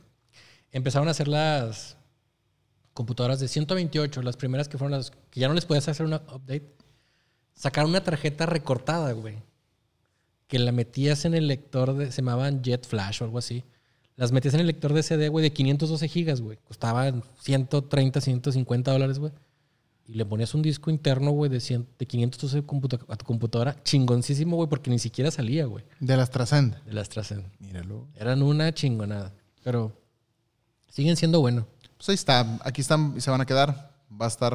Va a haber ese, eh, ese des por un buen rato. Um, Caroga, háblame de DJI y de su posible salida del mercado de Estados Unidos. Híjole, güerito, pues fíjese que. pues este. Desde todo el pedo que ha habido con Huawei y todo el. El pedo de. Pues del pleito ahí de Estados Unidos. Se han Pleito comercial con China. con China. Se han este. Pues han estado peleándose ahí con los, los chinos. Entonces ahorita sacaron una mamada, güey. De una patente, güey. Por un diseño de patente que dice, híjole, güey, no. No sé si. Si le están tirando por el lado que expiró, güey. La patente. O... Entonces dicen que es como un problema que tienen los drones y que ya no van a poder estar en Estados Unidos. De hecho, a este problema comercial, nada que ver con esto, eh, el gobierno de Estados Unidos recomendó que TikTok, güey, también es una amenaza, güey, para su, para su, para su país, Para su seguridad nacional. para su seguridad nacional. Y este, entonces, güey, pues, ese es el problema ahorita que traen con DJI. Aquí mi pre- pregunta es, güey, que, este, digo, no sé qué otra, yo no conozco otra marca de drones, güey, sé que hay otras, güey, pero no conozco otra marca de drones. Parrot y no sé qué mamadas. Ajá. Pero, güey, ni una, o sea, ni, ni una, güey. Entonces, DJI es como el fuerte, güey. Pues es el único, güey. De hecho, pues DJI compró, creo que Hasselblad, güey. Bueno, compró Hasselblad. Este. De hecho, la historia, digo, cambiando un poquito el tema hablando de esto, Hasselblad ha estado eh, desde hace años este, en problemado, güey, que pues DJI vino a rescatarlo. Pero está perdiendo una yo creo que se lo están jalando ahí de algún lado, se lo están sacando, se lo están sacando de la manga con tal de fregar a, este a DJI. Pero hay problemas con una demanda de una, de una patente, güey. Entonces, pues la bronca, güey, es este. Que con ese, ese pedo de que si los logran de perder la demanda, güey, DJI se sabe a Estados Unidos. ¿Qué pasa si DJI se sale de Estados Unidos? Ahora, otra cosa, otra cosa interesante que salió también es que China no se quedó con los brazos cruzados. China también amenazó con iPhone y iPhone y Apple marcarlo como prohibido. O sea, y eso fue a raíz de lo de Huawei. Fue Apple está, puede llegar a, a prohibirse en el mercado chino, güey. Que también no le convendría mucho a China, güey, porque pues si se, va- si se van todas las empresas que tiene, güey, de Estados Unidos, güey. Digo, a fin de cuentas, Que es- muchos están haciendo eso. Se dieron cuenta que con esto de la pandemia es, oye, vamos a mover nuestras, nuestras fábricas, nuestras asem- asemblado, ¿cómo se dice? ensamblado. Ensambla, ensambladoras a otros, a otros, a otros países, güey. Entre ellos Vietnam es uno de los que más se ha habido que, eh, que está como de moda para, o a India para mover todas sus fábricas. Pero si llegan a prohibir Apple en el mercado chino, eso le pega a los números de los costos de las cosas acá, güey. No sé si alguna vez platiqué de lo de la Mac Pro. Siempre, digo, no sé. No, no, no. O sea, del. del- cuando, sa- cuando sacan la nueva Mac Pro, el cilindrito, güey, lo anunciaron con bombo y platillo de que ¡Ah! la Mac Pro vuelve a sus orígenes y se va a volver a fabricar. Va a ser diseñada. Porque antes decía, güey, made, made in USA. en- California. ajá. Y, este, en- y ensamblado en Estados Unidos. Y luego cuando decía made in US y ensamblado en China. Pero cuando sacan la MacBook, la MacBook, la Mac Pro de cilindrito, güey, fue como que, y la vamos a volver a armar aquí. Que está la fábrica en Austin. Ajá. La cosa es, güey, pues que la cantidad de Mac Pro que se vende en comparación de iMacs y demás y No celulares y no figura, güey. Pero yo estaba viendo, güey, leyendo de la Mac Pro, güey, que por ejemplo, necesitaban un tornillo especial para la pinche computadora, güey. Entonces, ese tornillo, güey, si lo querían hacer en Estados Unidos, güey, le salía, güey, carísimo, güey. Pero te mamaste, o sea. Le salía más barato mandarlo a hacer a China, exportarlo, traerlo y ponérselo que hacerlo. Porque en Estados Unidos es, híjole, trabajo hasta las 6 de la tarde. Este, si quieres pedido especial de más, te va a salir súper caro, güey, porque tengo que hablar. Y en China, güey, tenían tres turnos haciendo ese pinche tornillo, güey, y no pasaba nada, ¿verdad? Entonces, lo que decían es, pues sí, la Mac Pro la pueden ensamblar en Estados Unidos y que cuando entró Trump, esa era la amenaza que él decía. Que hagan con el pedo con Apple, que las hagan aquí en todo en Estados Unidos. Y dijo Apple, ok, lo voy a hacer, pero tú vas a subsidiar lo que cuesta porque si no mis precios se van a ir, güey, altísimo. Entonces, el pedo de esta globalización, güey, que lo que ha pasado desde que entró, de hecho Trump fue el que empezó todo este pedo, güey, ha tratado de cerrar los mercados para que Estados Unidos, güey, sea grande otra vez, no, para que Estados Unidos tenga más empleos y la chingada, pero es cosa que no funciona, güey. No, porque los costos se elevan, güey, y es contraproducente. O sea, y dentro de eh, los broncas que hemos visto durante la pandemia, por ejemplo, que va de la mano, que no necesariamente es tecnología, bueno, sí se puede decir tecnología, es el pedo que tuvo con Canadá. Que Canadá tiene una mina que son los únicos que pueden crear no sé qué pinche fibra de carbono, no sé qué pinche fibra o material esencial para hacer los cubrebocas N95. Estados Unidos no, no hay, no hay, es, creo que Canadá es el único lugar donde pueden hacer eso. Entonces Canadá dice, este, no vamos ahorita a exportar cosas, se va a usar el material para hacerlos De nosotros. de nosotros y, y Estados Unidos dice, oye, espérame, güey, o sea, yo necesito, yo necesito mis cosas. Y igual México tiene ciertos arreglos así, por ejemplo, ahorita hubo todo un pedo de que ah, necesitan que México abra las fábricas, ciertas fábricas, porque ocupan piezas para... Sí, Eso no- es lo que pasa cuando mandas cosas a otros países, que cada país como quiera está regulado por sus propias leyes y no aplican a tus fábricas, ¿sí me explico? Exacto. Sí, güey. Y por ejemplo, podría, se podría decir que entre Estados Unidos, México y Canadá, güey, hay una línea de producción, güey, que si cortas las fronteras, güey, pues cortas todo el pedo, güey. O sea, paras toda una industria de un país, güey, por, por... Que ahorita es el problema con las armadoras de autos, güey. Que es un fuerte en Estados Unidos las armadoras de autos y están paradas, güey, porque México, no sé si Canadá, güey, no esté produciendo esto. Y así ha sido el modelo de negocio de Estados Unidos de muchos años, incluyendo el de Amazon. Y Amazon tiene la lana que tiene, que es ridícula, la cantidad de que próximamente puede ser el primer trillonario en toda la historia del ¿Nunca mundo. viste un- uno de... Sí, no, es La- el app es de que, Sí. bueno, aquí, güey, todavía te falta y la chingada. Lo puse en Twitter. Y este. Y. Oye, pues, ¿qué es lo que está.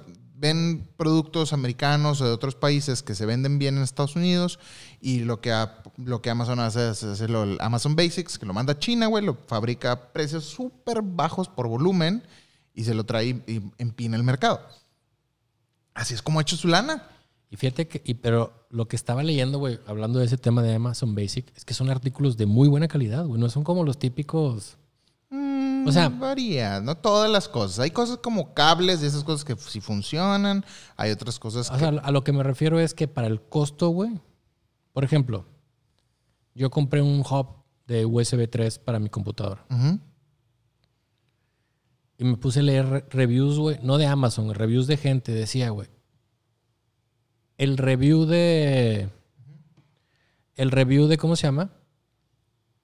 Del de Amazon, güey. Es mucho mejor, más estable, bla, bla, bla, que, güey, el marca Belkin, güey, por así decirlo. Y te sale, güey, una tercera parte del de este.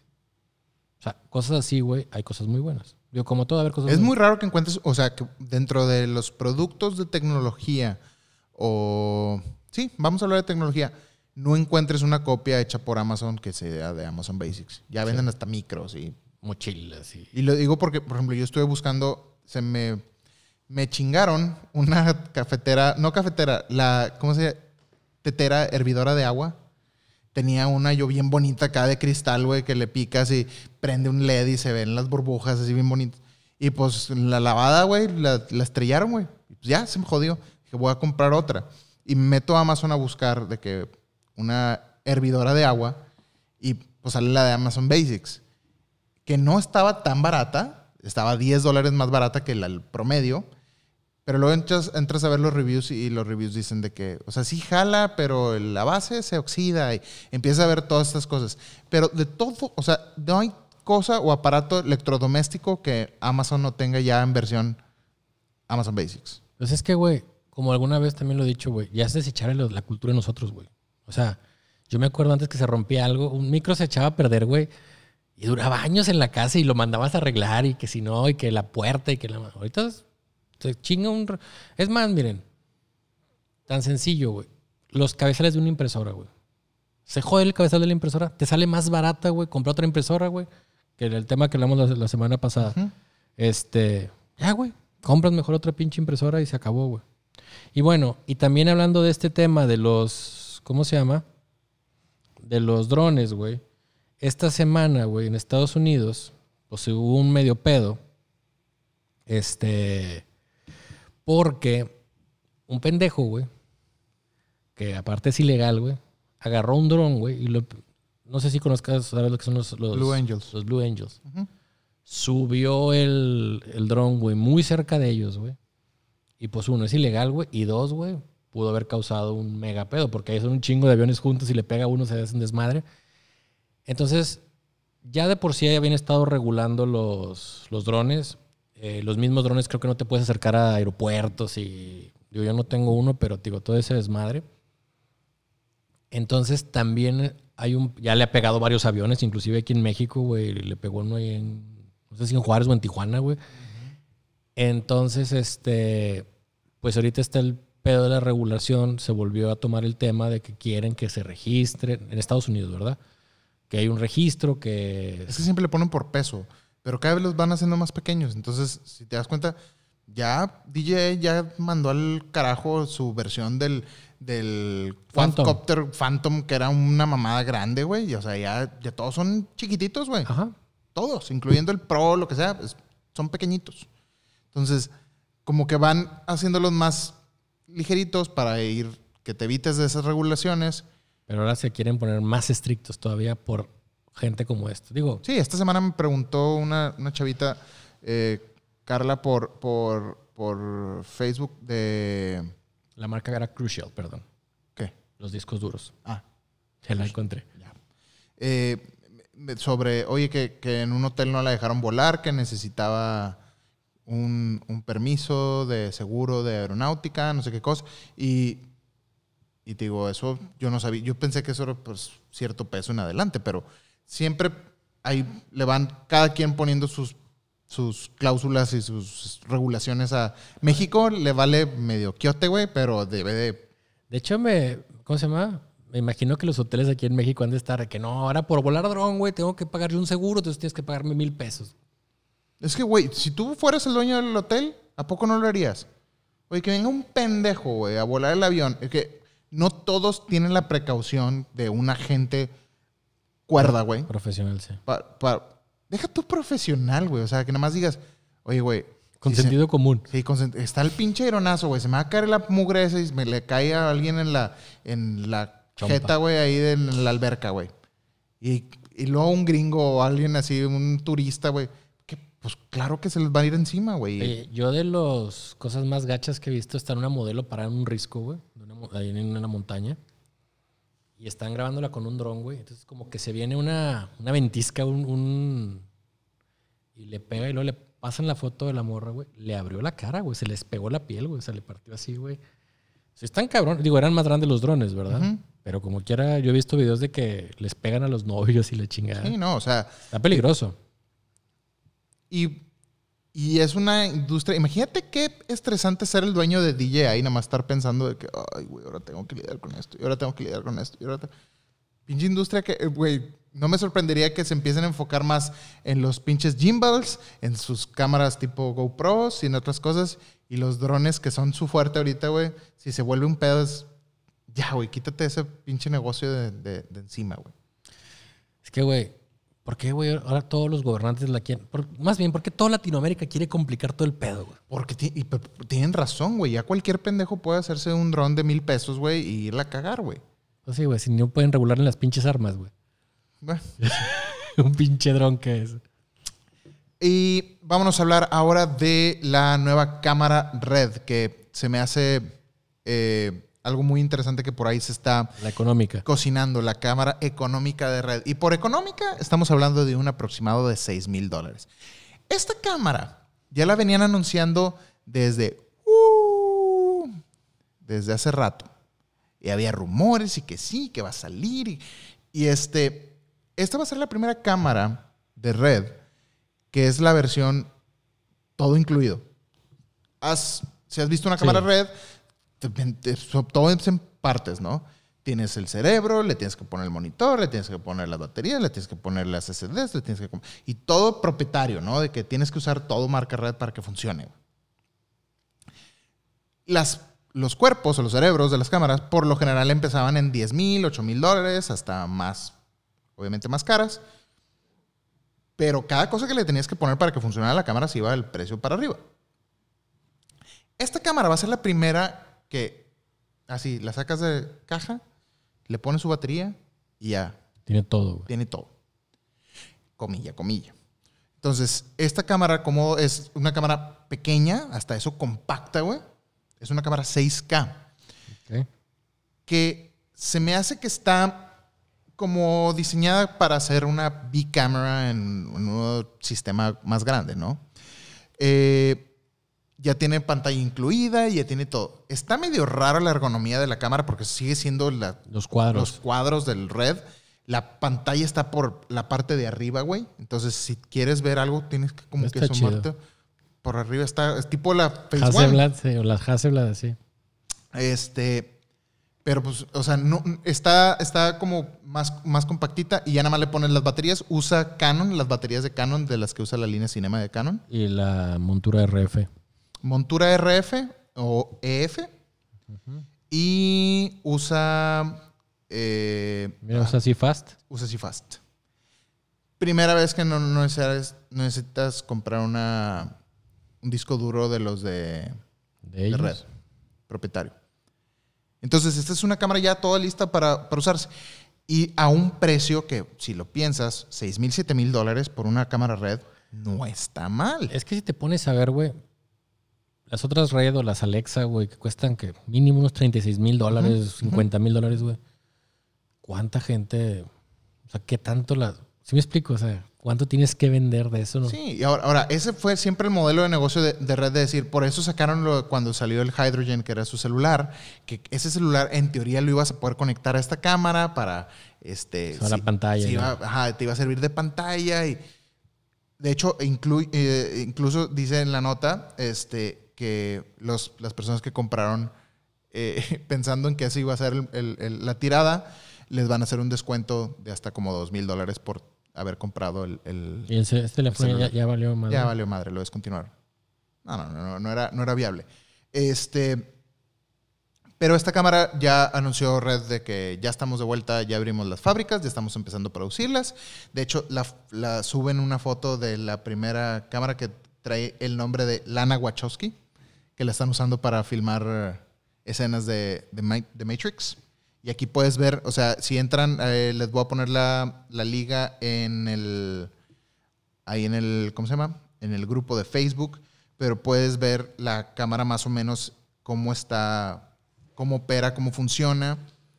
Digo, está, está curioso. Ahorita trae montura, montura R con un Metabones adapter. Pero esta es como la versión todavía no eh, final, ¿no? Pero lo que es el hardware ya está listo, nada más están haciendo el, tema del software. No han anunciado cuáles son los specs.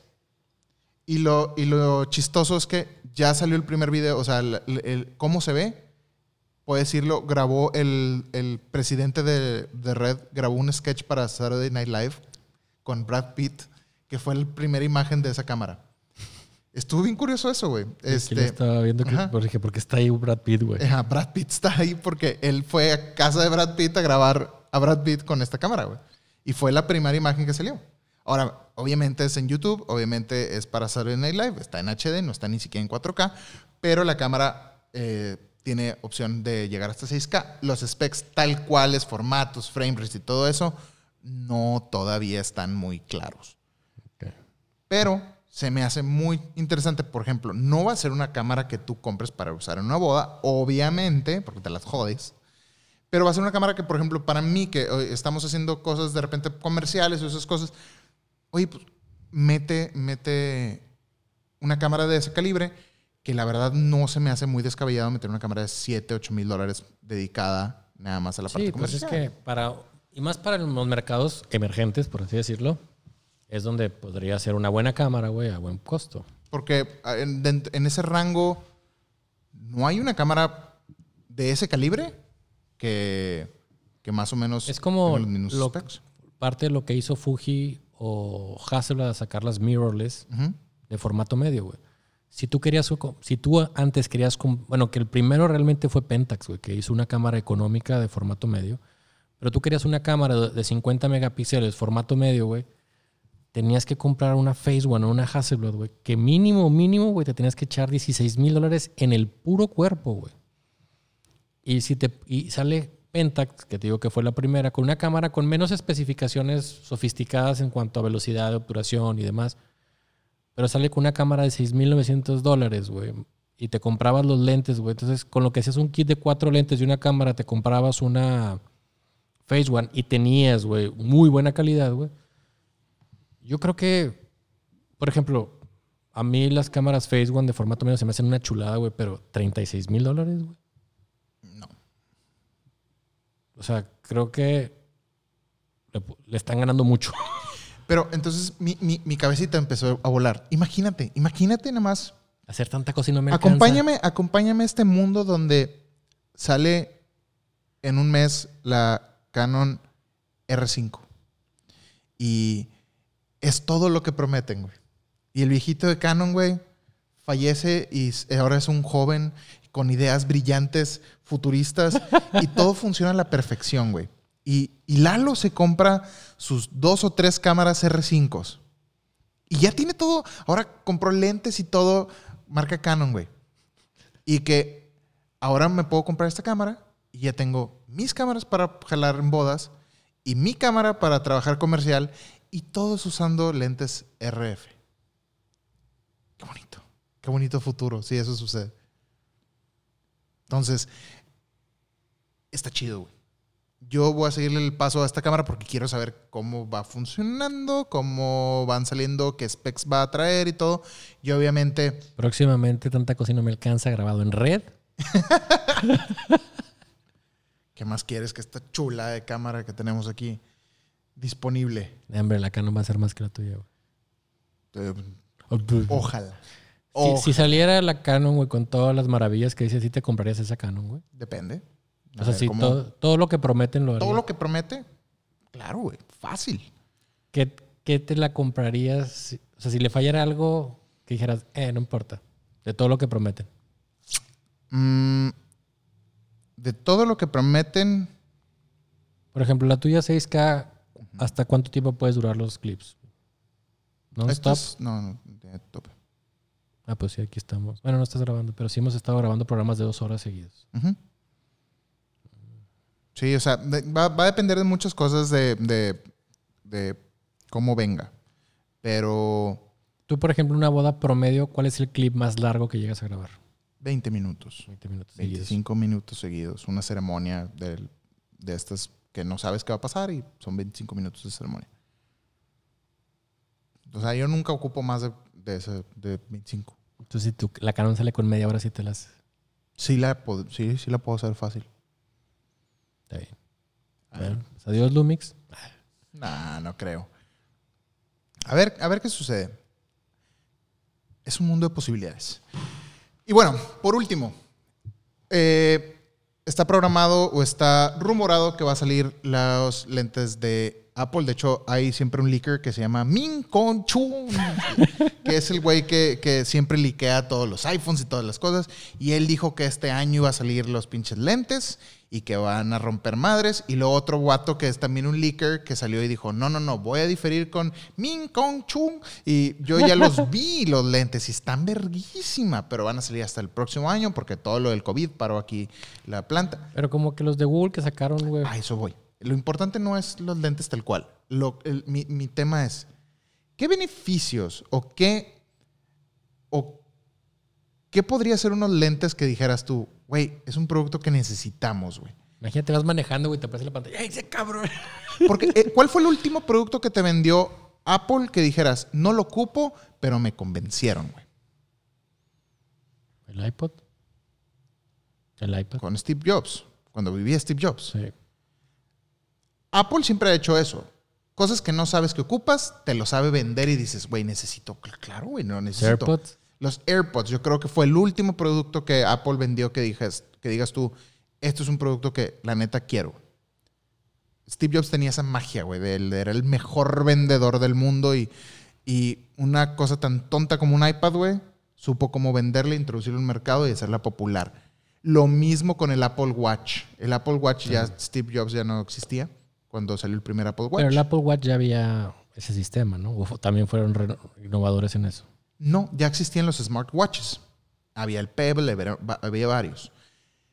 Pero a lo que voy es, Apple supo cómo venderlo y hacerlo un estándar y hacerlo un algo que un- a convertirlo en un mercado, un producto nicho, convertirlo en un mercado. El mercado del Apple Watch, aunque a lo mejor tú no uses, Es que no me gustan los relojes en general. hay mucha gente que, o sea, piensas en un smartwatch y lo primero que haces es Apple Watch. Sí, yo le regalé uno a mi esposa, güey, y es de que, ¿para qué quiero esto? Es más, cuando le regalé el iPhone a mi esposa fue de que, güey, ¿para qué pinche iPhone? Y de repente me escribe, de que amo mi teléfono, güey. Ahora, el, el mercado de los, de los smartwatches es muy grande. Hay, los Galaxy también están muy padres y todo, y sí, hay muchos diferentes. Pero el, el mercado lo estableció, o sea, lo, lo, lo hizo popular Apple. Quiero ver cómo van a vender esos lentes para hacerlos. O sea, lo que Google no pudo hacer, quiero ver cómo lo va a hacer Apple. Es que creo que Apple es como el objeto del deseo, güey.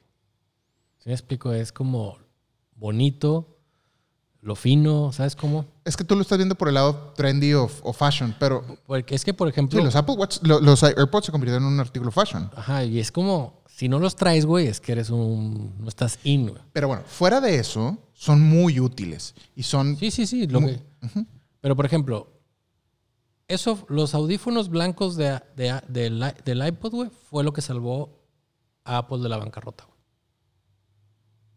No, ¿de qué estás hablando, güey? Los, los audífonos salieron hace dos años, güey. No, no, no, los audífonos blancos, güey, el cordón. Ah, ya, ya, ya, ya. el- Cuando estás hablando la- del, iPod. iPod, ok, del iPod, sí, que los sí, sí, sí. Eso fue porque la gente, güey, se veía, güey, con los audífonos y Los comerciales eran con... y eh, compraron chingos de iPod, güey. Y el iPod fue, güey, un pinche sí, sí, sí. rompemadres de Apple, güey, que es lo que ha sido el iPhone últimamente. Pero, güey, pues es una pinche, dices, güey, audífonos, güey. Yo me acuerdo desde que estaban los Sony, güey, amarillos que traías con los Walkman y eran, güey. Pero ¿por qué los de, de Apple, güey, salían? Son chingos. Sí, ¿te acuerdas de los comerciales que eran el fondo de color, la sombra y nada más este... La gente con el, agarrando el cablecito, güey, con los de estos. Y ese era el pinche. pues sí, güey, se han sabido, los de TWA. Entonces, eso es lo que quiero ver. ¿Cómo los van, cómo, o sea, cómo los van a integrar? Yo sé que para qué pueden servir, más o menos. O sea, para cómo los pueden integrar. Porque Apple ha ido apostando mucho a- al todo el sistema de AR y este, ahora con los tags y encontrar los tags y muchas cosas. tus Apple Maps y esas cosas. Va a ser de que. guiño, guiño. Pero, o sea, ¿cómo van a hacer para que la gente crea que este es un producto que necesito y este es el futuro? Yo como te, yo como te dije alguna vez, güey. Todas las marcas, güey, están sentados así, güey, rascándose las bolas, güey, diciendo, ¿Cómo lo va a vender? Para yo hacer los míos. sí, güey. Ah, mira, Apple sacó un iPad, güey. Mira, así lo va a hacer. Ah, ok, bueno, vamos a comercializar y ya todos, güey. Bueno, y ya, ya que está el mercado establecido, ya empiezas a innovar y hacer tú por tu lado, como lo ha hecho Microsoft con sus Sí, con todo. cosas. O sea, tanta- no quiere decir que, Apple sea el más innovador, no. Pero Apple sabe cómo establecer mercados y eso es algo que el que sea que aquí, que vea el programa, que a lo mejor no te guste Mac o que no uses Mac, eso no importa. ¿Te acuerdas de una, Pero todos están de acuerdo en que ¿Te acuerdas Apple de sabe establecer mercados. una bocina que había de Apple? No el... ¿La HomePod? No, güey, una que era una cuadrada que se llamaba... Que le conectabas arriba, güey, el, el, el, el teléfono, el iPod o el iPhone, güey. Y fue- Eso no existía. claro que existe. Claro que no. ¿Qué apuestas? El iHome. iHome era una marca aparte. No, güey, era de Apple, era, un- era, una, era una bocina, güey. No, man, No, no, No, no duró, existe. no duró, güey. ¿Por qué? Porque todas las marcas, güey, como Memorex, iHome y todos, güey, empezaron a sacar su esta, güey, a un precio súper ridículo, güey. Y lo único que hacía, güey, era tocar música, güey. Ok. Entonces, este, pues Apple ha sabido, güey, crearlo, pero no siempre los mercados han sido los mejores. Entonces, eso es la parte que me interesa ver. ¿Cómo, cómo, lo van a, cómo lo van a establecer el mercado? ¿Cómo lo van a vender? ¿Cómo van a hacer que, que la gente... ¿Cuál es? Este es de Apple, neta. Sí. Mira, no sabía que ¿Cómo, existía. cómo se llama esa madre? Expect Apple First Smart Speaker. No, esta no es, güey. Había una como esas, güey. Yo nunca había oído eso, ¿eh? Sí, güey, la Estoy anunciaban. y- inventando aquí, güey. No, estoy inventando, güey. Ahorita te lo busco. Este. ¿Cómo se llama? Digo, no todo lo que. Por ejemplo, el HomePod, yo creo que no ha No, tenido- no pegó. no, y lo siguen vendiendo. El problema de HomePod es que nunca lo abrieron a que puedas escuchar Spotify y puedes escuchar otras sí, cosas. todo tiene que ser, güey. Tiene que ser Apple Music y eso, eso, eso lo mató, güey. Sí. O sea, tú, vas a tú no vas a invertir un- un- un- una, en una bocina que está carísima aparte, por más bien que se escuche, nada más para poder escuchar música de, de donde te quieran obligar, güey. O sea, Sí. esa es la bronca. Es como si dijeras, nada más puedes comprar el Apple TV para ver programas en Apple TV, o sea, de, de- de Apple Plus. Y pues no, güey. Sí, güey, no, no. Quiero no. ver Netflix, güey. Quiero ver lo no. demás. Sí, güey, era esta, la Hi-Fi de colección. Esa era la bocina de Apple y así era. Nunca, nunca la había visto. Es para la, para la iPod Touch. Sí, güey, era para los iPod. Digo, iPod normal. O sea, iba- era, era la primera y fue, y fue como la primera idea que hicieron la... ¿Cómo se llama? Que las anunciaron y que los vendieron y todo, pero no... Es como el cargador ese que anunciaron güey, que se veía con madre para cargar tu audífonos y teléfono. El Airport, no, se llamaba Pues. Air Express, algo así. Dijeron, compren el Belkin mejor, güey, ¿para qué nos metemos en pedos, güey? Pues ahí está. Pues bueno, eso fue todos nuestros temas y noticias de la semana. Caroga, háblame de tu recomendación de la semana. Bueno, esta semana les voy a recomendar, les esta- eh, le- a diferencia que vean a un fotógrafo. El fotógrafo a mí es de mis favoritos, lo disfruto ver mucho en Instagram, se llama Art Straber. Ahí les pongo el nombre en el grupo de Facebook. Pero lo interesante de este fotógrafo, síganlo en Instagram. Es un fotógrafo que toma muchas cele- celebridades, toma muchas portadas de revista, mucho ese tipo de fotos. Pero algo que tiene muy chingón es que en su Instagram pone todos los behind the scenes de las sesiones de fotos que hace. Pone una serie de fotos, este, pues de todo lo, cómo lo creó. Pero lo más chingón es que explica todo lo que hizo y por qué lo hizo y cómo manejó la sesión y todo. Se me hace una, un, un fotógrafo muy com- completo. Eh, está muy chistoso el nombre, como lo puedes encontrar en Instagram. Es AS Pictures o AS Pictures, pero es AS Pictures y este que es Art Straber eh, en Instagram o ahí también la página de, de web de él. Pero lo interesante es de que puedes aprender bastante. Por ejemplo, tiene una foto muy famosa para una revista que son puros Stormtroopers como viendo el cine comiendo palomitas. Entonces pone de que, bueno, tomamos primero esta parte y luego tomamos esta parte. Y la van tomando y la van dando en Photoshop para que todo mezcle. Y así hay una... ¿Te acuerdas de este güey que era como pelo chino con un bigote y unos lentes como de los 80s, 90s que traía camisas como hawaianas? No me acuerdo cómo se llamaba este güey. Era así como medio cómico, güey, medio raro, güey. Un... Pero bueno, el chiste... es- Ortiz de Pinedo. no, no, de Estados Unidos, güey. El chiste es que es muy famoso en Estados Unidos y, y- y tiene todo como un culto a este güey. Entonces rentaron un foro gigantesco de este, de este, de este güey con todos los, la gente que se disfraza de él. Se paró él enfrente, el güey, este hicieron una foto de toda la gente, güey. Y está increíble, güey, el pinche set porque, güey. sea, Camisas hawaianas. Sí, güey. Mira, te digo cómo se llama este, güey. Este. Pero la verdad, síganlo, vale la pena. Van a aprender bastante. Se van a dar ideas de cómo cosas muy sencillas se hacen. Como dices, güey, esta pinche foto, un chingo de producción, güey. Y es el güey parado, güey, en una escalera con, tapando el sol, güey, dices. Obviamente va a una pro- superproducción.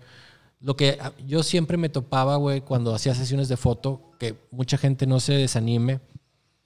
Mucha gente se, se anima porque toma fotos y dice, güey, mis fotos son bien pinches. No, no es que sean pinches, eres, puedes ser un buen fotógrafo, pero te falló la producción, el vestuario, la modelo, las condiciones de luz. Inclusive si haces sociales, güey, tú ves una pinche boda, güey, en, en Islandia, güey, con unos pinches paisajes en un granero acá, ahí donde nunca se mete el pinche sol, güey, y todas las sesiones como media... Y, güey, aquí vas a una sesión a las nubes, güey, encerrado en un salón, güey. Pues obviamente tú puedes ser un muy buen fotógrafo. Sí, o sea, la, verdad la gente cree que se desanima, güey, porque pues obviamente no tiene, se compara con fotos de lugares increíbles, güey.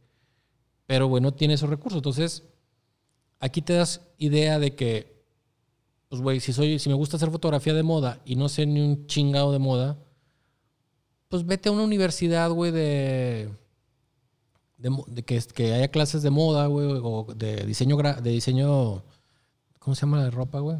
X, un alguien que haga de moda, güey, de- en las universidades y que te ayude a hacer el stylist. O ve a alguien que te consigue maquillar y vas haciendo tus propias creaciones, güey. Porque cuando tú quieres hacer todo, güey, pues no sabes, güey. Entonces muchas veces te desanimas. Entonces aquí te puedes dar la idea que para algunas fotos sí se requiere demasiada producción, pero hay cosas que dices, güey, con una buena modelo, güey, un, un, un buen casting, güey, una buena locación, güey. Y no me refiero a locaciones carísimas, simplemente una locación, güey. Yo una vez andaba caminando ahí por calzada San Pedro, calzada del Valle, güey, y volteé, güey, y había un terreno, güey, con una fuente ahí, güey, lleno de hierbas. Fui, tomé la foto y que por favor, dime dónde es esa locación. Ahí en calzada, güey, del Valle con Río Bravo, o no sé cómo chingado se llama, güey, ahí lo encuentras. Y fue neta, güey. Sí, güey, pues hay lugares increíbles, güey, que están ahí abandonados y no lo- los vemos. Ahí está la recomendación de la semana de Caroga. Yo, fíjate que he estado disfrutando ahora en cuarentena de. Como no hay cine, no puedes ir al cine.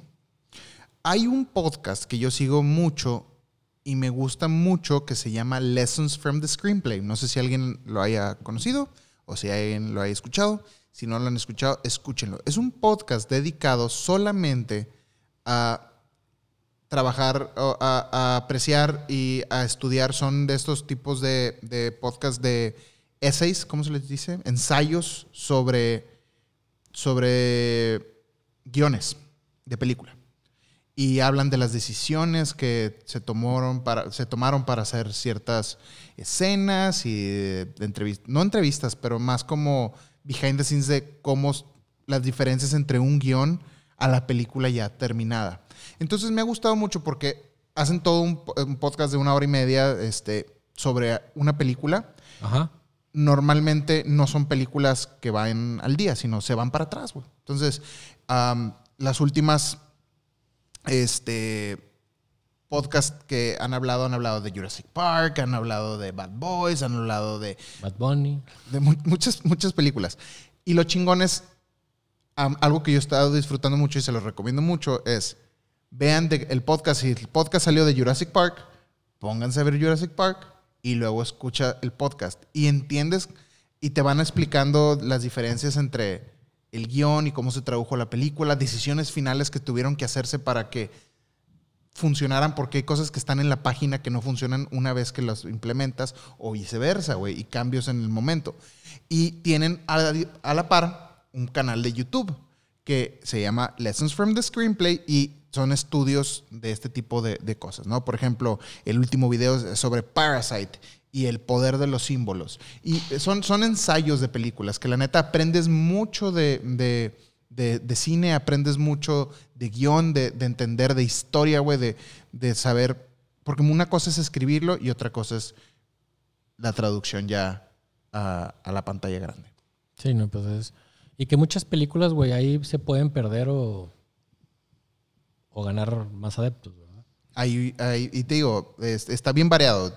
Es, es, eh, es de Parasite, Casino Royale, hablan de hasta de los de videojuegos de, de The Last of Us y no hablan de videojuegos, hablan de la historia, güey, de cómo la historia y ahorita que le van a hacer serie, eh, Aliens, la diferencia entre Aliens contra Terminator, The Matrix, Minority Report, Spider-Man, este, lo que es adaptar una película, este, Silencio de los Inocentes. Entonces está muy padre porque son películas muy chingonas que hace mucho no ves, que te puedes sentar a ver y luego escuchar este podcast y seguir en YouTube viendo la parte de, del estudio en, en el video. Se me Eso hace es, muy al- chingón. que es algo bien padre, ¿eh? o sea, a mí me, me llama mucho la atención ese tipo de cosas de... Ok, ves la película, güey, y en vez de querer, güey, entender más sobre, o de ver más de que, ah, quiero ver una secuela o algo así, quiero, me interesa más todo lo que llevó a cabo a hacer. A mí, de, por ejemplo, obviamente me gusta mucho Star Wars, pero me gustó esos videitos que los hacía JJ antes de que volvimos a los efectos prácticos y como que empieza a platicar un poco de lo que hicieron para poder hacer las películas. Obviamente esto habla del guion, yo esto hablo de la parte técnica, pero eso a mí me encanta ver los documentales de las partes técnicas, de cómo hicieron todo y todo los, lo que enfrentaron y demás. Sí, son scenes. Y, y acá, a mí, al final del día, cuando estás hablando de una historia, tú puedes escuchar, aunque sea de Jurassic Park o de Star Wars o lo que tú quieras, y son principios básicos que puedes implementar en todo lo que haces.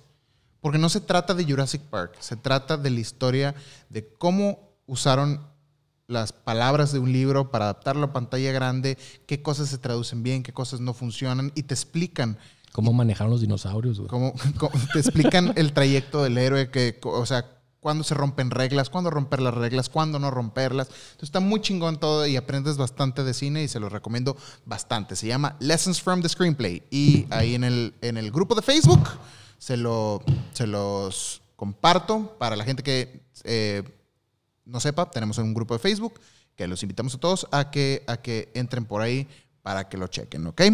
Vámonos con las preguntas de esta semana, que fíjate que otra vez, semana con semana, eh, no ha habido muchas preguntas. La pregunta esta semana va para Caroga, que dice, eh, Capture One de seguro. no, dice, Lalo, ¿en qué programa editas el video? ¿Alguna página buena para descargar recursos? Fab Tobar desde Chiapas. Este era para mí. Y eh, el programa que yo uso para editar video es en Final Cut, ¿Es para Apple? Final Cut Pro X, que es para Apple. Y yo ya he recomendado bastante que si quieren aprender a usar Final Cut, váyanse a, a estudiar directamente del maestro que es Larry Jordan. Larry Jordan es el, la persona de las que conozco que, no, bueno, que no conozco, sino que sé que Es tu amigo. sabe Final Cut al derecho y al revés. Entonces, él hace unos super cursos que pueden comprar, son super, eh, valen 100 dólares y te enseña para qué es cada cosa y por qué moverle. Eh, y dice, ¿cómo se llaman las lámparas que mencionaste? Las lámparas que mencioné se llaman Aperture MC, que son las que eh, enseñé en el, el programa pasado. Movimiento Ciudadano las patrocina. Bien. Juliana. Y ya, son todas las preguntas. Ya. Son todas las preguntas. Si ya no hay más preguntas, hasta aquí llegamos. Muchas gracias a todos por escucharnos en este episodio de Tanta Cosa y No Me Alcanza. Yo soy Lalo Vargas y pueden encontrarme en Instagram y Twitter como arro- arroba Lalo Vargas Films y en YouTube como Lalo Vargas Blog. Y yo soy Carlos Rodríguez Garrido de la Casa Sánchez Mayagil. Me pueden encontrar en Instagram como Caroga y en Twitter como Caroga Foto. Y en todos lados, Caroga o Caroga Foto, y encuentran a... Acuérdense que la siguiente semana va a ser una dinámica diferente. Vamos a, a- a tener por aquí a nuestras familias que van a estar platicando un poquito de lo que es lidiar con estos, con, con- con nosotros dos. Va a venir Pato y va a decirles que se siente que su papá... ah, va a estar así, güey, nomás se va a ir el micrófono. agarrando el micrófono. Este, entonces, para que manden sus preguntas, las preguntas que quieran hacerle a mi esposa o a la esposa de, de, de Caroga, lo que quieran preguntarle, pueden hacerlo. Entonces, para que por ahí, este, para que por ahí nos, nos escriban y ahí ya las estarán leyendo tanto Vanessa como Joyce, ¿ok? No olviden que pueden ver este programa en nuestro canal de youtube.com, diagonal tanta cosa no me alcanza, para que se suscriben al canal y para los que nos escuchan, déjenos un review en Apple Podcast, que nada les cuesta, les cuesta poquito tiempo y con eso nos ayudan a llegar a más gente, ¿ok? Y, si no nos ven en YouTube... y si no nos pueden ver en YouTube, si no, no, si ya no nos ven en YouTube es porque Spotify nos va a comprar. es porque nos va a comprar. Ahí les avisamos. Nos van a dar 50 mil pesos. para, con, que, con eso jalo. para que ya no nos publiquen, güey. Que ya lo cierren. Ya la chingada estos cabrones. Ah, y pues bueno, eh, muchas gracias nuevamente y nos vemos a la próxima. Adiós.